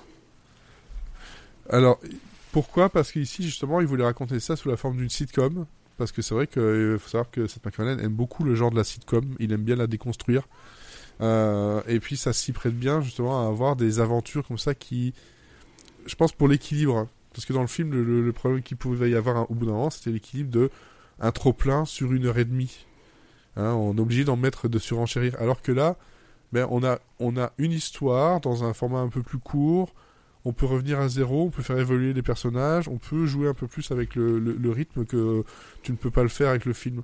Ça, l'histoire qui a été racontée ici, en, un troisième film, c'est pas possible. Parce qu'en fait, il va aller chercher tous les tropes des sitcoms. T'auras l'épisode de Noël, t'auras l'épisode d'Halloween, t'auras l'épisode de, de- du comment dire le prom de, le prom night et t'as vraiment des trucs comme ça qui euh, vont aller chercher dans dans les tropes du, du format et qui le comprend et qu'il l'a bien digéré. C'est pour ça que je dis qu'on a un côté un peu Alf, parce que quand tu vois euh, Ted courir, etc., mais j'ai vu Alf courir, quoi. Euh, sauf que c'est un Alf qui, au lieu de manger des chats, euh, bah si, il va manger des poussis, mais euh, d'autres poussis, quoi. voilà. Et encore, Et encore, je dis ça, mais il est pas tant porté sur le cul que ça par rapport au film. Il est, plus, euh... ouais, il est plus intéressé par euh, par par, par, par, et déconner quoi. Et encore, il le fait pas au tout début. Voilà, donc moi j'ai vraiment beaucoup beaucoup aimé ça. J'avais un peu peur d'une redite ou d'un trop plein, et en fait je me suis retrouvé avec quelque chose qui est qui se suffit à lui-même et euh, ça me va très bien comme ça. Et donc je sais pas si ça sera diffusé chez nous, ni quand, ni où. Ça, j'ai aucune info là-dessus. C'est chez Peacock. Ouais. Euh, donc si c'est Bah. si ça arrive chez nous, ce sera peut-être sur euh, Netflix. Ouais, Paramount Plus récupère pas mal de séries universelles ces derniers temps. Ouais, bah ils peuvent récupérer. Ils viennent de virer 800, ba- euh, 800 personnes. Ils vont, oui. ils vont. Hein ils peuvent récupérer des trucs. Bon, en même temps, euh, si c'est comme Mrs. Davis, on n'en verra pas la, la couleur. hein. On n'en reverra C'est- pas, oui. non, c'est guichet, guichet différent, quoi. Mais bon, Mrs. Davis, c'est. Bon, enfin, peut-être c'est beaucoup plus connu. Mrs. Davis, c'est euh, Damon Lindelof. Bon, ok, mais. Mais on a le, le- on va dire l'avantage quand même que Ted est arrivé euh, chez nous au cinéma, qui a eu quand même, euh, voilà, il y a eu un, avant. Est-ce que c'est suffisant? J'en sais rien. Mais euh, euh, je serais, curieux de voir ça en, de voir ça en français et de voir ça, et même de même en VO, mais mais chez nous. franchement, ça, ça vaut, ça vaut le coup. Surtout si vous voulez voir un, un camion jouet avec un, un qui parle aussi. J'ai oublié, il y a un camion jouet qui parle. Non, ça c'est Toy Story. Non, non, non, celui-là il est pas dans Toy Story. Te- je Il y a Randy. Newman aussi dans Toy Story, tu vois, tout est lié. Ah, tout est lié. Bref, voilà. Euh, Ted, euh, je vous le conseille, c'est arrivé le 11 janvier. Euh, ils appellent ça une mini-série Event Series, donc je suppose que c'est euh, Finito. c'est un tout. Ouais, en tout cas, euh, on a une on a une fin. En tout cas, il le place un peu dans, l'intro du premier film, euh, entre l'intro et le, film, euh, le scénario du premier film. Voilà, c'est tout ce que j'avais à dire. Et puis il est quand même pas mal noté, donc euh, je suis je suis assez content. Je suis assez content aussi. Alors, Mathieu, vu que tu as tes notes. Ouais, j'ai mes notes. Moi, je vais vous parler d'une série que j'ai vue il y a un petit moment maintenant, mais j'étais sage, j'ai rien dit, et j'ai attendu qu'elle soit diffusée en France. La France du général de Gaulle. Alors, c'est. Euh, tu parlais de. Well, well, well. Tu parlais de cul et tout. Alors cette fois, il n'y a pas d'ourson, mais il y a du cul. Euh, c'est Philo Travelers. C'est disponible depuis la semaine dernière en intégralité sur Canal+. Et euh, c'est une mini-série, donc c'est terminé. Et les épisodes durent une heure, et je crois qu'il y en a eu huit de mémoire. Alors, c'est une série euh, de Ron euh, Weiner, Weiner, je ne sais pas dire son nom, qui a fait euh, Philadelphia il y a longtemps avec Tom Hanks. Et euh, je suis allé la voir parce que au casting, il y avait Matt Boomer, donc c'est American Horror Story, FBI duo très spécial et Doom Patrol et tout. Et Jonathan Bailey qui avait joué dans Crashing de Phoebe Waller-Bridge. Et Bridgerton que je n'avais pas vu, mais que je m'étais dit, bah écoute, on va revoir du euh, Jonathan Bailey dans un rôle que je vais bien aimer. Et euh, c'était très très bien. Et j'ai beaucoup aimé, parce que bien sûr c'est gay, hein, je spoil le truc pour euh, pas changer de ce que je regarde d'habitude, mais c'était différent de ce que je regardais d'habitude. Alors pour le pitch, on commence dans les années 50, et il y a Hawkins Fuller, qu'on appelle Hawk, qui est un héros de guerre, et un politicien à Washington, qui est promis un avenir brillant. Il va se marier avec euh, la femme aussi d'un autre politicien. Tout va bien pour lui. Il est super charismatique. On lui dit jamais non. Il est hyper puissant. Mais il est secrètement homosexuel et du coup, euh, il, fait des, des plans cul euh, dans des chambres d'hôtel un peu miteuses sans lendemain. Jusqu'au jour où il rencontre euh, euh, Tim Laughlin, qu'il surnommera Skippy, qui est joué par euh, Jonathan Bailey, qui est lui aussi un, un jeune politicien, mais qui commence tout juste sa carrière. Et lui, il est bien plus idéaliste, tout frais, tout content d'être là, et mais aussi très pieux et religieux, et aussi secrètement homosexuel. Et il va y avoir un coup de foudre entre les deux. Et même s'il veut pas d'une histoire d'amour, ben il peut pas y passer à côté et euh, c'est l'amour de sa vie. Et en fait, c'est euh, ce, couple de deux personnes très différentes qui ne peuvent pas s'aimer dans le contexte dans lequel ils vivent, qui euh, vont s'aimer quand même en secret. Et on va suivre leur histoire sur 30 ans, des années 50 à la fin des années 80. Et la série est pas linéaire, on commence dans les années 50, mais on passe tout de suite dans les années 80, euh, puis euh, 60, 70, etc. On va passer d'époque en époque, et donc euh, assister à des grands événements de l'histoire euh, de l'Amérique. Donc on commence avec euh, la chasse aux communistes et le macartisme avec euh, le sénateur McCartney, donc qui est un personnage qui existait. Après euh, Martin Luther King et euh, les, mouvements pour euh, les droits des personnes noires, etc. Le disco, la guerre du Vietnam, et bien sûr on va finir, vu qu'on est sur une série gay et qu'on peut pas y échapper apparemment, même si ça m'énerve, sur le sida. Donc vous doutez de comment ça finit. Euh, c'est pas un très gros spoil, on s'en doute dès les 10 premières minutes de 10, 5 premières minutes de la série. Euh, pourquoi j'ai bien aimé? D'abord parce que quand je me j'ai vu euh, Histoire d'amour épique euh, sur 30 ans avec euh, Matt Boomer et Jonathan Bailey, je m'attendais pas à une série politique. Et en fait c'est quand même pas mal ça. Parce que euh, c'est deux personnages qui vont avoir des petites influences sur l'histoire. Et qui donc qui existent dans une époque où il y a des grands changements sociaux et politiques. Et c'est un peu un thriller avec euh, des enquêtes pour savoir euh, est-ce qu'il y a des espions, est-ce qu'ils sont communistes, est-ce qu'ils sont homosexuels, les gens doivent se cacher dans des bars, euh, des choses comme ça. Ce qui rend donc du suspense, etc. à la série. Mais je vous avoue que pour de vrai, j'ai pas regardé pour ça et je pense que personne n'a regardé pour ça. Parce que qu'est-ce qui fonctionne vraiment dans cette série? Ce sont les deux personnages et surtout l'alchimie. C'est vraiment si vous devez résumer tout ce que je vais vous raconter à un mot, c'est l'alchimie entre les deux acteurs qui est incroyable. Mais vraiment, dès la première scène où ils partagent l'écran, j'ai eu un Ah C'est. ah, Quoi? Mais c'est pas possible, ils sont mariés depuis 40 ans. C'est incroyable, euh, c'est un Roméo et Juliette, mais plus, plus, plus. Et, euh, et ils ont ouais ils ont vraiment même si c'est des personnages hyper complexes euh, avec plein de défauts notamment de la culpabilité les deux acteurs jouent extrêmement bien Olivier tout à l'heure tu parlais de du fait de t'aimes euh, voir les acteurs en gros plan euh, pour qui jouent bah là ça joue et ça joue pas mal en intériorité notamment pour Matt Boomer où vraiment Ouais. il a le visage Du coup, on est hyper- vite sur le 360p, quoi.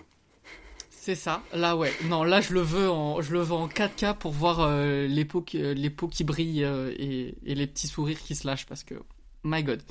Mais je vais me calmer. Mais en fait, il joue super bien. C'est tout en autorité, c'est-à-dire que il va pas faire un tout petit sourire ou il va tirer la gueule, mais on va ou il va faire le mec qui gère la situation, mais en fait pas du tout et on comprend tous les sentiments profonds. Qu'il refoule. Et euh, Jonathan Bailey c'est complètement l'inverse. C'est euh, le personnage qui peut pas réfréner ses sentiments euh, etc et ils se complètent vraiment bien tous les deux. Il y a un jeu de séduction constant dans la série. Ils s'aiment ils se détestent ils s'aiment ils se détestent il y en a un qui veut une histoire d'amour il y en a un qui le veut plus.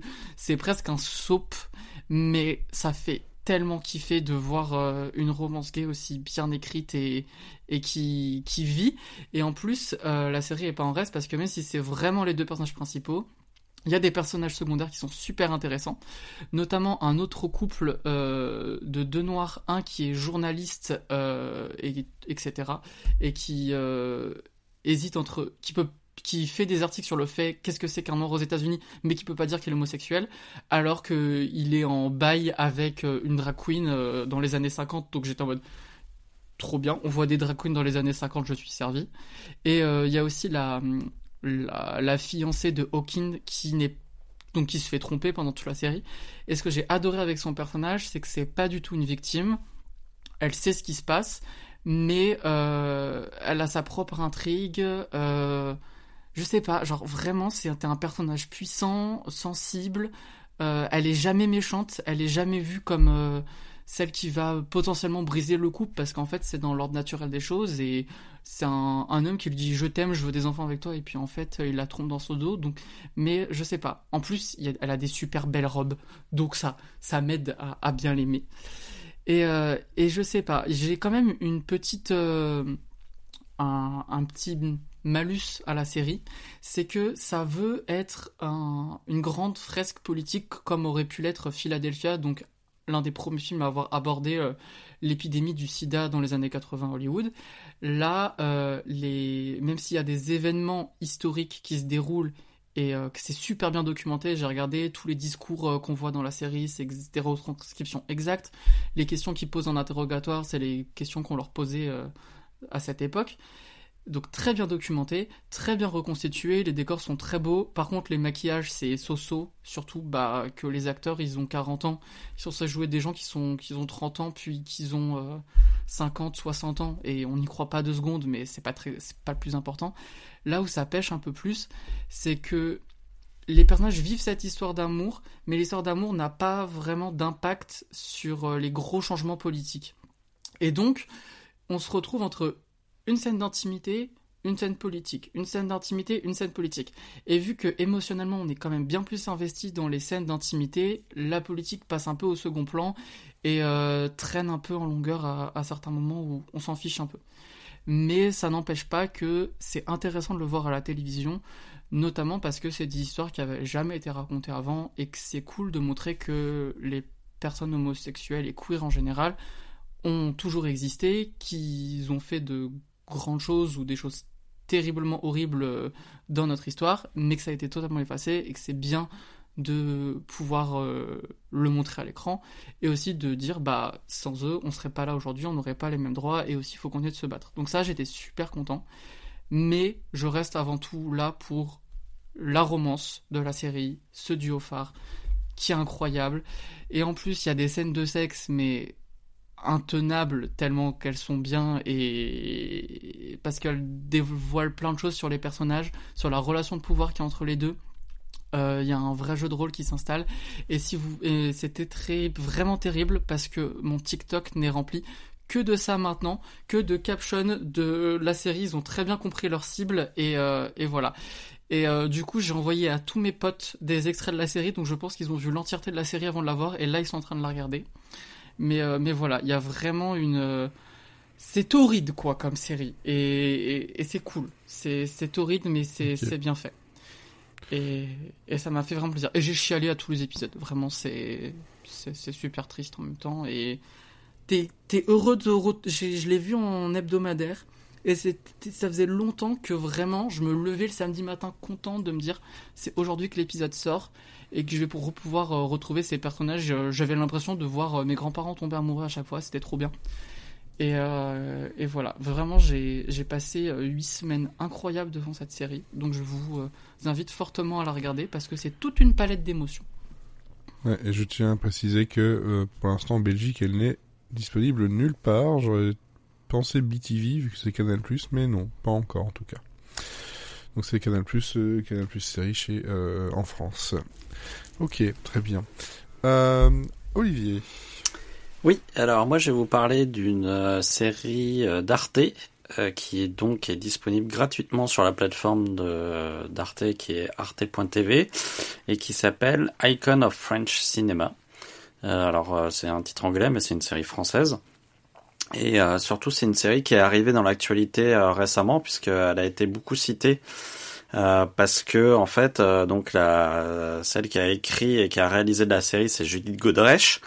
Et euh, elle a dévoilé en fait euh, via un post Instagram il me semble euh, que le réalisateur euh, dont elle parle dans la série et qui euh, euh, qui était un réalisateur qui à l'époque avait 40 ans et qui se en fait elle s'est retrouvée dans l'emprise de ce de, de, ce personnage elle alors qu'elle en avait 14 ans. Et donc en fait, elle a dévoilé, elle voulait pas le faire dans la série, elle a dévoilé le nom sur Instagram. Et du coup, en fait, la série euh, a été euh, comme c'est venu juste après l'affaire de Pardieu euh, et qu'elle a balancé le nom de Benoît Jacot, qui est quand même un réalisateur assez euh, réputé en France que je n'aime pas du tout. Et donc euh, je suis très content de voir dans la sauce. Euh, mais donc euh, voilà, donc la série, elle est, on en a parlé beaucoup ces derniers temps par ce biais-là, et donc euh, j'ai jeté un œil pour euh, parce que je me suis dit que voilà, ça pouvait être intéressant à voir, et puis un peu pour voir quelle tête ça avait, comment elle avait traité le, le sujet. Et là, en fait, j'ai été très très surpris parce qu'en fait, c'est beaucoup plus que ça. C'est c'est vraiment euh, c'est c'est que une toute petite partie de de la série, ce, ce dont on a parlé. En fait, euh, le pitch de base, c'est euh, ça raconte l'histoire d'une actrice qui revient de plusieurs années de quasi-exil aux États-Unis et, euh, et qui s'aperçoit en revenant qu'en fait tout le cinéma français l'a oublié, au point même que tout le monde la confond avec Juliette Binoche. À chaque fois qu'elle se ramène dans un lieu, on lui dit ah mais oui. Euh, tu t'appelles, euh, vous, êtes Juliette Binoche, et tous les gens qui la croisent dans la rue lui demandent des autographes euh, à Juliette Binoche. Et donc en fait, du coup, elle va devoir se battre pour récupérer sa place, sauf que ça va pas être simple parce que personne n'en veut. Et parce qu'elle est plus bankable et puis elle a le problème c'est qu'elle a ouvert sa gueule donc du coup plus personne n'a envie de la, faire tourner et puis en plus elle a un agent qui est une de ses amies qui est quand même beaucoup plus préoccupé par sa vie sexuelle que par la réussite de de, de, de, Judith, de Judith Godrèche. Et en plus qui est l'agent aussi de Juliette Binoche. Donc euh, comme Juliette Binoche marche, marche mieux elle va plus euh, elle va filer que les fonds de tiroir à, à Judith Godrèche et, euh, et puis voilà, elle va croiser des producteurs qui sont tous plus fous les uns que les autres. Et puis euh, à tel point que euh, avec des, elle va avoir des soucis financiers et qu'elle va devoir faire des concessions et accepter des choses assez humiliantes. Et euh, d'ailleurs, il y a des scènes dans un truc qui ressemble à Massinger qui sont absolument hilarantes. c'est c'est vraiment très drôle toute cette partie là. Euh, voilà, donc c'est l'histoire d'une actrice qui va essayer de, de se refaire une place dans le dans le milieu du cinéma français. Alors ça aurait pu être un truc euh, totalement habitable, euh, traité style cinéma français, côté introspectif, tout gris, un peu chiant. Et en fait pas du tout quoi. C'est fait avec beaucoup de légèreté. c'est pétillant. C'est il y a beaucoup de couleurs. C'est très rose. C'est très bleu euh, toutes les couleurs sont poussées à leur maximum. Euh, c'est très vif à l'œil. Et euh, surtout, il faut prendre ça vraiment au quatrième ou cinquième degré parce que en fait, il y a notamment les jeux d'acteurs, ils sont très poussés.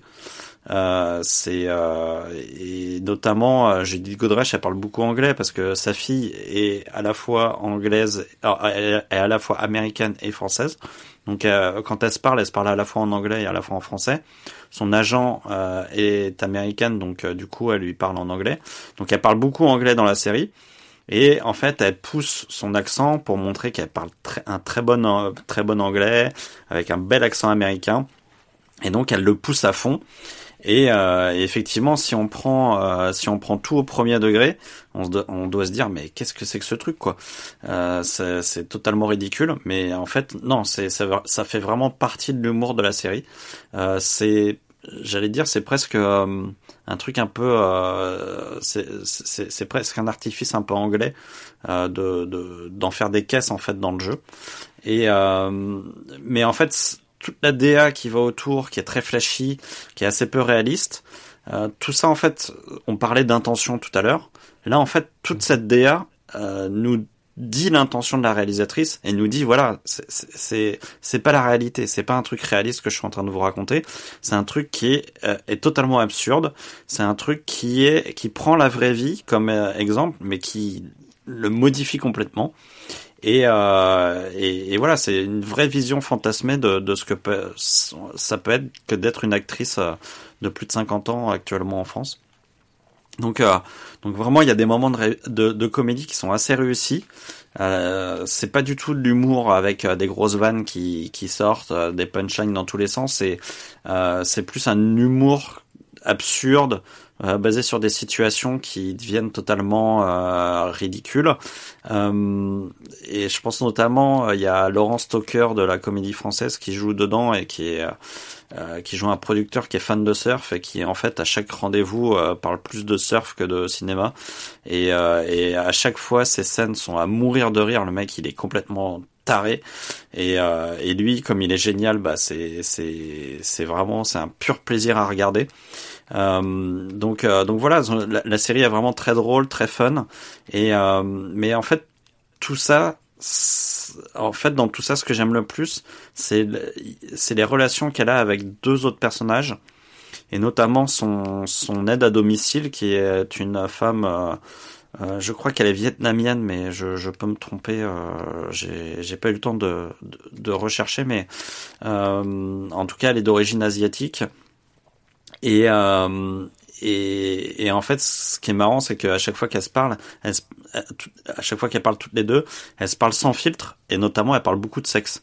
Et euh, donc, euh, donc elle, et elle apprend beaucoup de choses à Judith Godrèche, qui est un peu, euh, qui est un peu naïve sur ce, sur ce, à ce niveau-là. Et euh, donc elle lui apprend par exemple ce que c'est qu'une dick pic. Donc elle lui montre plein de dick pics euh, qu'on a la chance de voir euh, et euh, ou pas.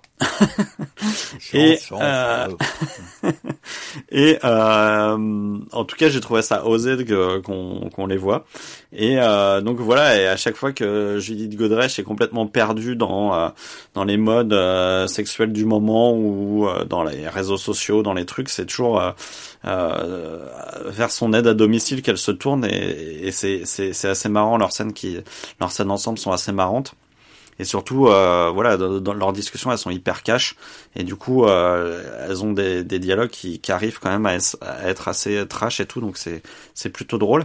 Et et la deuxième relation qui m'intéresse, et c'est vraiment celle qui, pour moi, fait tout le cœur de la série, c'est celle qu'elle a avec sa fille.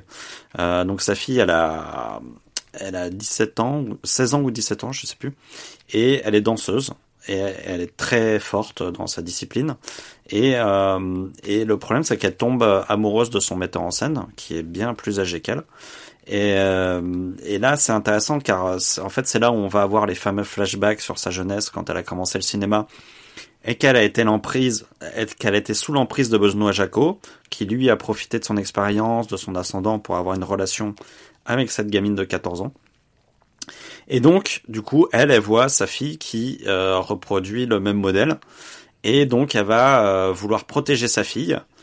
Et en même temps, elle va s'apercevoir que bah c'est aussi, euh, elle doit aussi la laisser euh, faire ses propres expériences, euh, comme elle, elle a pu le faire, et puis surtout qu'elle peut pas tout contrôler dans la vie de sa fille, quoi. Euh, donc il y a une espèce de dualité de sentiments chez elle que je trouve vraiment très bien retranscrite dans la série, euh, notamment avec les dialogues entre les deux qui sont jamais lourds, qui sont toujours euh, toujours très pétillants, toujours très honnêtes, toujours très francs, toujours très cash. Il y a une vraie belle relation qui se qui, qui, qui se crée entre eux et qui montre bien la la complexité pour une mère euh, qui veut éviter à sa fille de faire les mêmes erreurs qu'elle, euh, jusqu'à quel point elle peut s'immiscer dans la dans la vie de sa fille en fait. Et euh, et ça, je trouve ça vraiment très joli. Je trouve qu'il y a un vrai beau rapport entre euh, la mère et la fille. Et, euh, et, tout ça, ça amène à des scènes qui sont parfois drôles, parfois tendres, parfois un peu tristes. Et, euh, et voilà, je trouve que je trouve qu'au milieu d'un espèce de chaos, parce que c'est c'est c'est c'est un une espèce de chaos absurde par moment, et au milieu de ça, elle arrive à être très fine et à amener une, espèce de finesse qui donne vraiment à la série un- une autre dimension. Donc voilà, moi j'ai vraiment l'impression d'avoir euh, d'avoir mangé un, un, petit bonbon euh, acidulé euh, qui euh, qui me reste en tête et dont je savoure la la, la, saveur euh, euh, longuement. Euh, c'est vraiment une petite pépite que vous pouvez retrouver sur Arte TV et qui est très surprenante et qui amène à des, des endroits qui auxquels on s'attend pas du tout en commençant la série quoi. Donc euh, donc voilà, c'est vraiment je, je vous le conseille parce que c'est c'est c'est une petite euh, ouais, c'est un petit bonbon ouais. Très frais, très très sympa à voir. Ok, très bien. En plus, ça, c'est accessible partout gratuitement, donc euh, Yes. c'est encore mieux. Et donc, Elodie, donc toi, Oui, tu nous vas nous parler de. Narco Saints, qui, euh, qui, qui, euh, qui est un Glooby-Boulga que j'ai beaucoup aimé euh, et que j'ai regardé il y a un petit moment et que j'ai pas pris de note. Alors, en avant Guingamp, je sais pas ce que ça va donner, Est-ce mais. euh, Est-ce que ça parle de narcoleptiques qui rentrent dans les ordres? Non, mais ça aurait été pas mal aussi. Série que je regarderai, assurément. Euh, Narco Saints, c'est une série, c'est une mini-série en six épisodes qui est sur Netflix. C'est une série coréenne qui euh, qui surfe un peu sur euh, la franchise Narcos. Euh, bien évidemment, les Narcos, c'est Narcos Mexico. Euh, ça prend un Narcos peu. à la plage. Narcos à l'école. Euh, en fait, ça Narcos reprend. à Liagas. Je, je viens de me rendre compte que je connais cette série, enfin que je connais Narco Saints en fait. Je suis d'accord. Oui, mais en fait, on a tendance à oublier le titre parce que. Oui, mais tu ne connais pas. Parce qu'en fait, le, le, le titre est pas ouf. Mais, euh, mais quand même, le, la- catch, euh, la catchphrase, c'est euh, Trust is the deadliest euh, deal. C'est, ça donne envie. Euh, donc, c'est une série coréenne qui surfe sur une série mexicaine. Mais en fait, le seul lien entre les deux, c'est que c'est tiré d'une histoire vraie. Euh, et que bah, ça joue un peu la même carte euh, soleil, un peu le même, euh, un peu, on retrouve un peu la même musique. Et, et sinon, Narco Saints, c'est quand même vachement plus léger que, que Pablo Escobar. De quoi ça parle? En fait, je vais pas dire les noms des personnages parce que je suis incapable de les prononcer. Mais c'est un type qui est un peu, un, peu un gentil garçon, un peu un bonnet, quoi. Où euh, bah, euh, il, euh, donc il est, il est en Corée, il cumule plein de petits jobs pour essayer de, de boucler les fins de mois. Il bosse dans un, dans un karaoké, il, est- il bosse comme garagiste, enfin plein des petits boulots. Et puis bah, au bout d'un moment, il se dit Tiens, mais ça serait bien si je me mariais en fait. Euh, du coup, il, prend euh, son petit carnet d'adresses là, et puis il téléphone à toutes les meufs qu'il a dans, dans son carnet d'adresses là. Et puis, euh, bah, dès qu'elle décroche, elle dit Eh, euh, Ça te dirait pas, on se marie? Et bah, évidemment, il se prend un tas de refus, mais dans le lot, il y en a une qui dit oui, parce qu'elle est un peu comme lui. Bon, oui, j'avais rien d'autre de prévu ce, week-end, donc allons-y. Donc, ils se marient, ils ont une petite fille. Et, euh, et en ah oui, fait, carrément, en fait. Ça, ça, Ouais, non, mais ça va, le, le Non. début va très vite. ça- ça te dit, on fait ça Ok, hop Allez. là.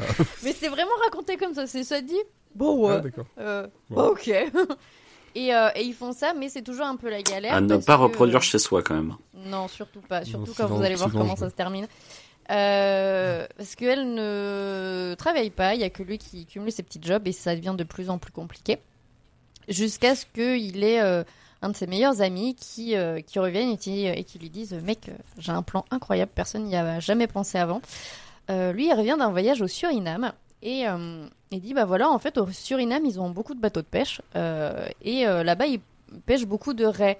Et euh, la raie, c'est quand même un poisson qui est beaucoup consommé en, en Corée, mais pas du tout au Suriname. Au Suriname, ils trouvent ça dégueulasse. Dans Fellow Travelers aussi, ils pêchent beaucoup de raies, mais c'est pas les mêmes. Euh, Il y en a une des deux que je préfère manger. Euh, et donc, Moi aussi, Il- en je dirais pas laquelle. et donc au Suriname, en fait, ils balancent les poissons, ils en font rien, ils les jettent. Quand euh, ils les pêchent, ils les rebalancent. Il dit bah en fait c'est c'est vachement la perte parce que là-bas du coup en fait euh, ça coûte rien les raies et on pourrait les revendre hyper cher en Corée. Euh, du coup euh, bah de, de la faute, la- je l'avais en tête, mais de la faute d'Olivier, maintenant, chaque fois, je, je t'entends dire ça, j'imagine réellement euh, un gars qui parle sérieusement d'un sif, quoi. C'est, euh, Franchement, ça pourrait, hein. Ça pourrait, Ouais, des fois, ça n'est pas loin.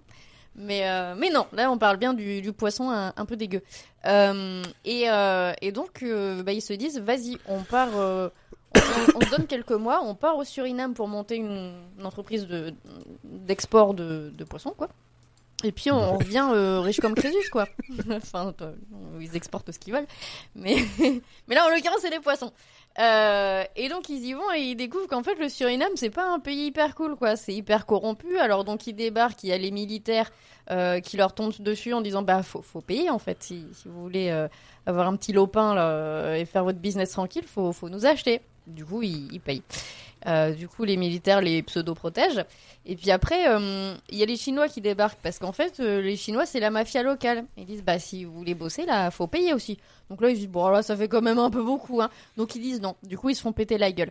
Et, euh, et donc, Ah ouais. c'est que c'est que un enchaînement de comme ça de galères. Et, euh, et c'est très drôle en fait. C'est ça tire quand même plus sur la comédie que sur le côté narcos. Hein. Euh, et puis ils montent leur petite entreprise de pêche. euh, et puis euh, galère, galère, mais ils arrivent quand même à euh, envoyer leur premier euh, chargement euh, vers la Corée. Euh, tout se passe très bien jusqu'à ce que, euh, bah, en pleine nuit, euh... qu'est-ce qu'il y a Quelqu'un va pêcher, quelqu'un va pêcher les raies en pleine nuit. Explique-toi. Non. il y a une, il y a une raie qui qui a fait son chargement.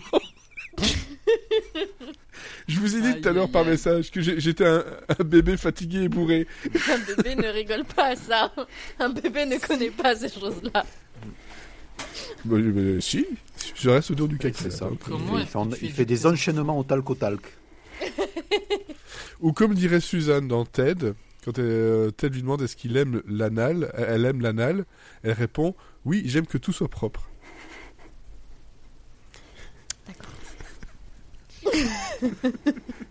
C'est le côté anal psychologique. Oui, oui, oui. oui. Mm. Voilà.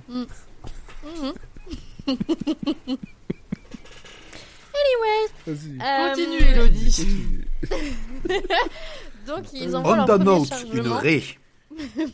Mais en pleine nuit, il y a, euh, il y a euh, toute la police qui débarque et qui arrête notre cher Kidam.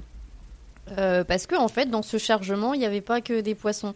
Il y avait aussi euh, quelques gros kilos euh, de cocaïne. Et lui, il Ah. comprend pas parce que c'est pas lui qui a mis ça là. Il le saurait s'il avait égaré euh, 15 tonnes de cocaïne au milieu de ses poissons. Enfin, je veux dire, ça passe pas inaperçu. Je, je, les- je les oublie au milieu des poissons ma cocaïne, c'est un peu con. Oh, oups, c'est ballot. Et donc, direction la, la prison à Saint-Martin. Savoir que toute la série est tournée en, en- en, à- entre Saint-Barth et Saint-Martin. Et, euh, et donc, euh, il s'est arrêté, il comprend pas. Il dit Non, mais je, vous- je vous jure, c'est pas moi. Bon, du coup, c'est pas très crédible. C'est bon, ouais, mec, euh, on arrête ton chargement, euh, c'est quand même le tien, quoi. Et, euh, et là, en fait, il y a un policier coréen qui euh, vient en prison et qui lui dit non, mais en fait, on, on sait que c'est pas toi, euh, on connaît le coupable, et, euh, et en fait, toi, tu vas devoir euh, t'infiltrer euh, parmi eux pour qu'on puisse euh, faire tomber euh, toute, euh, toute l'équipe, quoi. Et euh, il s'avère que ce fameux euh, mafioso, c'est euh, à la base quelqu'un euh, vers qui il a essayé de trouver de l'aide pour lancer son entreprise. C'est le pasteur coréen local qui, euh, bah, qui a l'avantage d'avoir toute une horde de fidèles Qui dévoués est d'une petite totalement secte. starbé. Il, il est complètement cinglé, il est flippant et euh, il fait de la traite d'humains aussi. Euh, c'est son passe-temps. Et, Oh. euh, et voilà, donc, donc du coup, il va. En fait, le, le petit mec un peu benet va se transformer en agent double assez badass, quoi, finalement. Donc, donc voilà, entre, entre tous les méchants qui se battent entre eux aussi, parce qu'il y a toujours la mafia chinoise, il y a toujours les militaires, il y, a, il y a les policiers euh, coréens, enfin, c'est c'est un bordel. Mais. euh, J'allais le dire, c'est un bordel. Mais c'est un joyeux bordel. Euh, alors effectivement, par rapport à l'histoire originale, ça prend de larges libertés, mais euh, le fond reste le même. Euh, la vraie histoire, c'est qu'ils ont quand même envoyé un mec qui avait rien demandé à personne en infiltration chez le baron de la drogue, le baron de la drogue au Suriname. Mais mais bon, après c'est beaucoup plus fun que que la que la vraie histoire. C'est très très drôle. C'est euh, il y a des super scènes de baston. C'est euh, c'est très coloré. Il y a du super personnage. Euh, en fait, tout le monde est un peu un peu goofy quoi. Même les gens très flippants, ils ont un petit côté goofy où on a aussi un peu ce côté du vraiment un peu un peu le cliché narcos où les mecs sont complètement timbrés parce que bah en même temps ils tournent à la coke 24 heures sur 24 donc au bout d'un moment ça, ça les fait péter un plomb. Mais où tout enfin les potards sont un peu poussés à fond dans la connerie, mais en même temps c'est aussi drôle que on se dit dans la vraie vie c'est terrifiant. Mais là c'est une série donc c'est drôle. Et euh, niveau réalisation, c'est euh, réalisé comme une comédie, mais euh, avec euh, des scènes de baston à la coréenne assez violentes. Ça casse des culs, il y a du sang partout, des gens meurent dans tous les sens. Mais c'est drôle. Et, euh, et, euh, et c'est très beau aussi. Euh, niveau décor, euh, ça fait un peu rêver. T'as presque envie d'y être, sauf que tu tiens un peu à la vie, donc normalement t'as pas. C'est vrai, c'est vrai qu'entre Saint-Barth et Saint-Martin, il y, a- y y pire. Ouais. C'est- en République dominicaine pour, ce- pour les scènes à Suriname C'est que ça. ça. a été tourné. Ouais, et c'est très très beau. Bah, il fait beau tout le temps, quoi. Et, euh, et que vous dire de plus que regardez-le, c'est six épisodes. C'est des épisodes d'une heure, je crois que c'est un petit peu. Un petit peu ouais, c'est Ouais, à peu 52 minutes.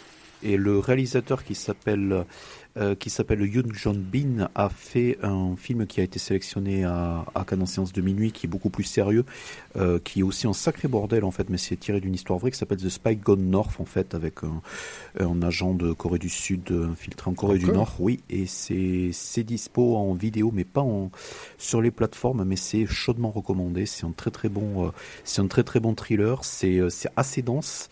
C'est très basé sur l'histoire coré- coréenne en fait, mais c'est relativement bien expliqué et c'est surtout mené de main de maître. hein, voilà, et c'est beaucoup moins fun par contre que Narco Saints.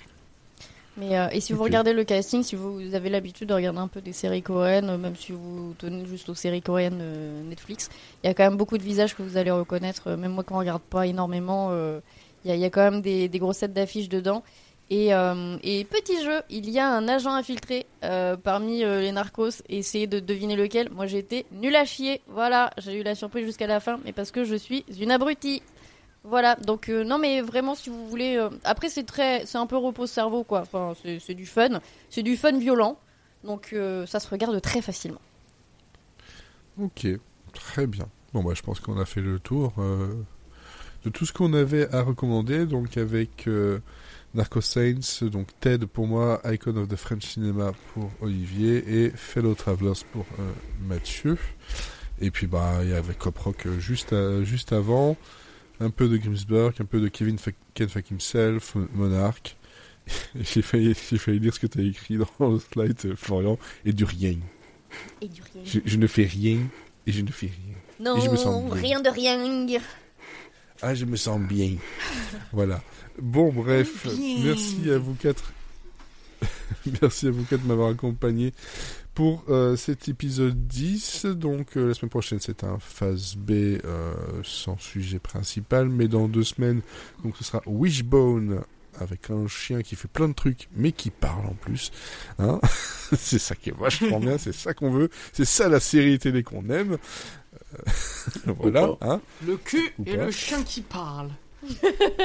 J'ai deux passions Et dans bientôt, la Et pas- et pas l'inverse. Le cul, et bientôt le cul qui parle. Et le chien. Non, ça c'est Doom Patrol. Ah oui, c'est vrai en plus. Ça c'est existe. vrai. Et il y a oui. Mad Boomer aussi dedans. Vous, vous- vous y avez, ima- euh, vous y avez pensé? Ils l'ont fait. Alors, le mot de la fin, Florian. Ah, ben, ray du cul, hein.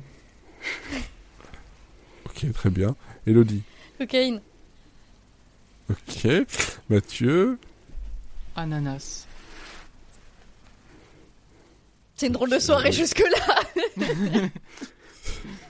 C'est une soirée hawaïenne. C'est ça. C'est ça. Olivier. Rien. Oh, tu me l'as piqué J'étais à ça de le faire. Et tresse marchande de bébé. Euh... Oui, ben oui, c'est ça, marchand de bébé, effectivement. Bref, en tout cas, on vous souhaite à tous de regarder de, de bonnes séries, euh, une bonne journée, une bonne nuit, un bon boulot, tout ce que vous voulez. Et puis surtout, surtout, Bon Jovi.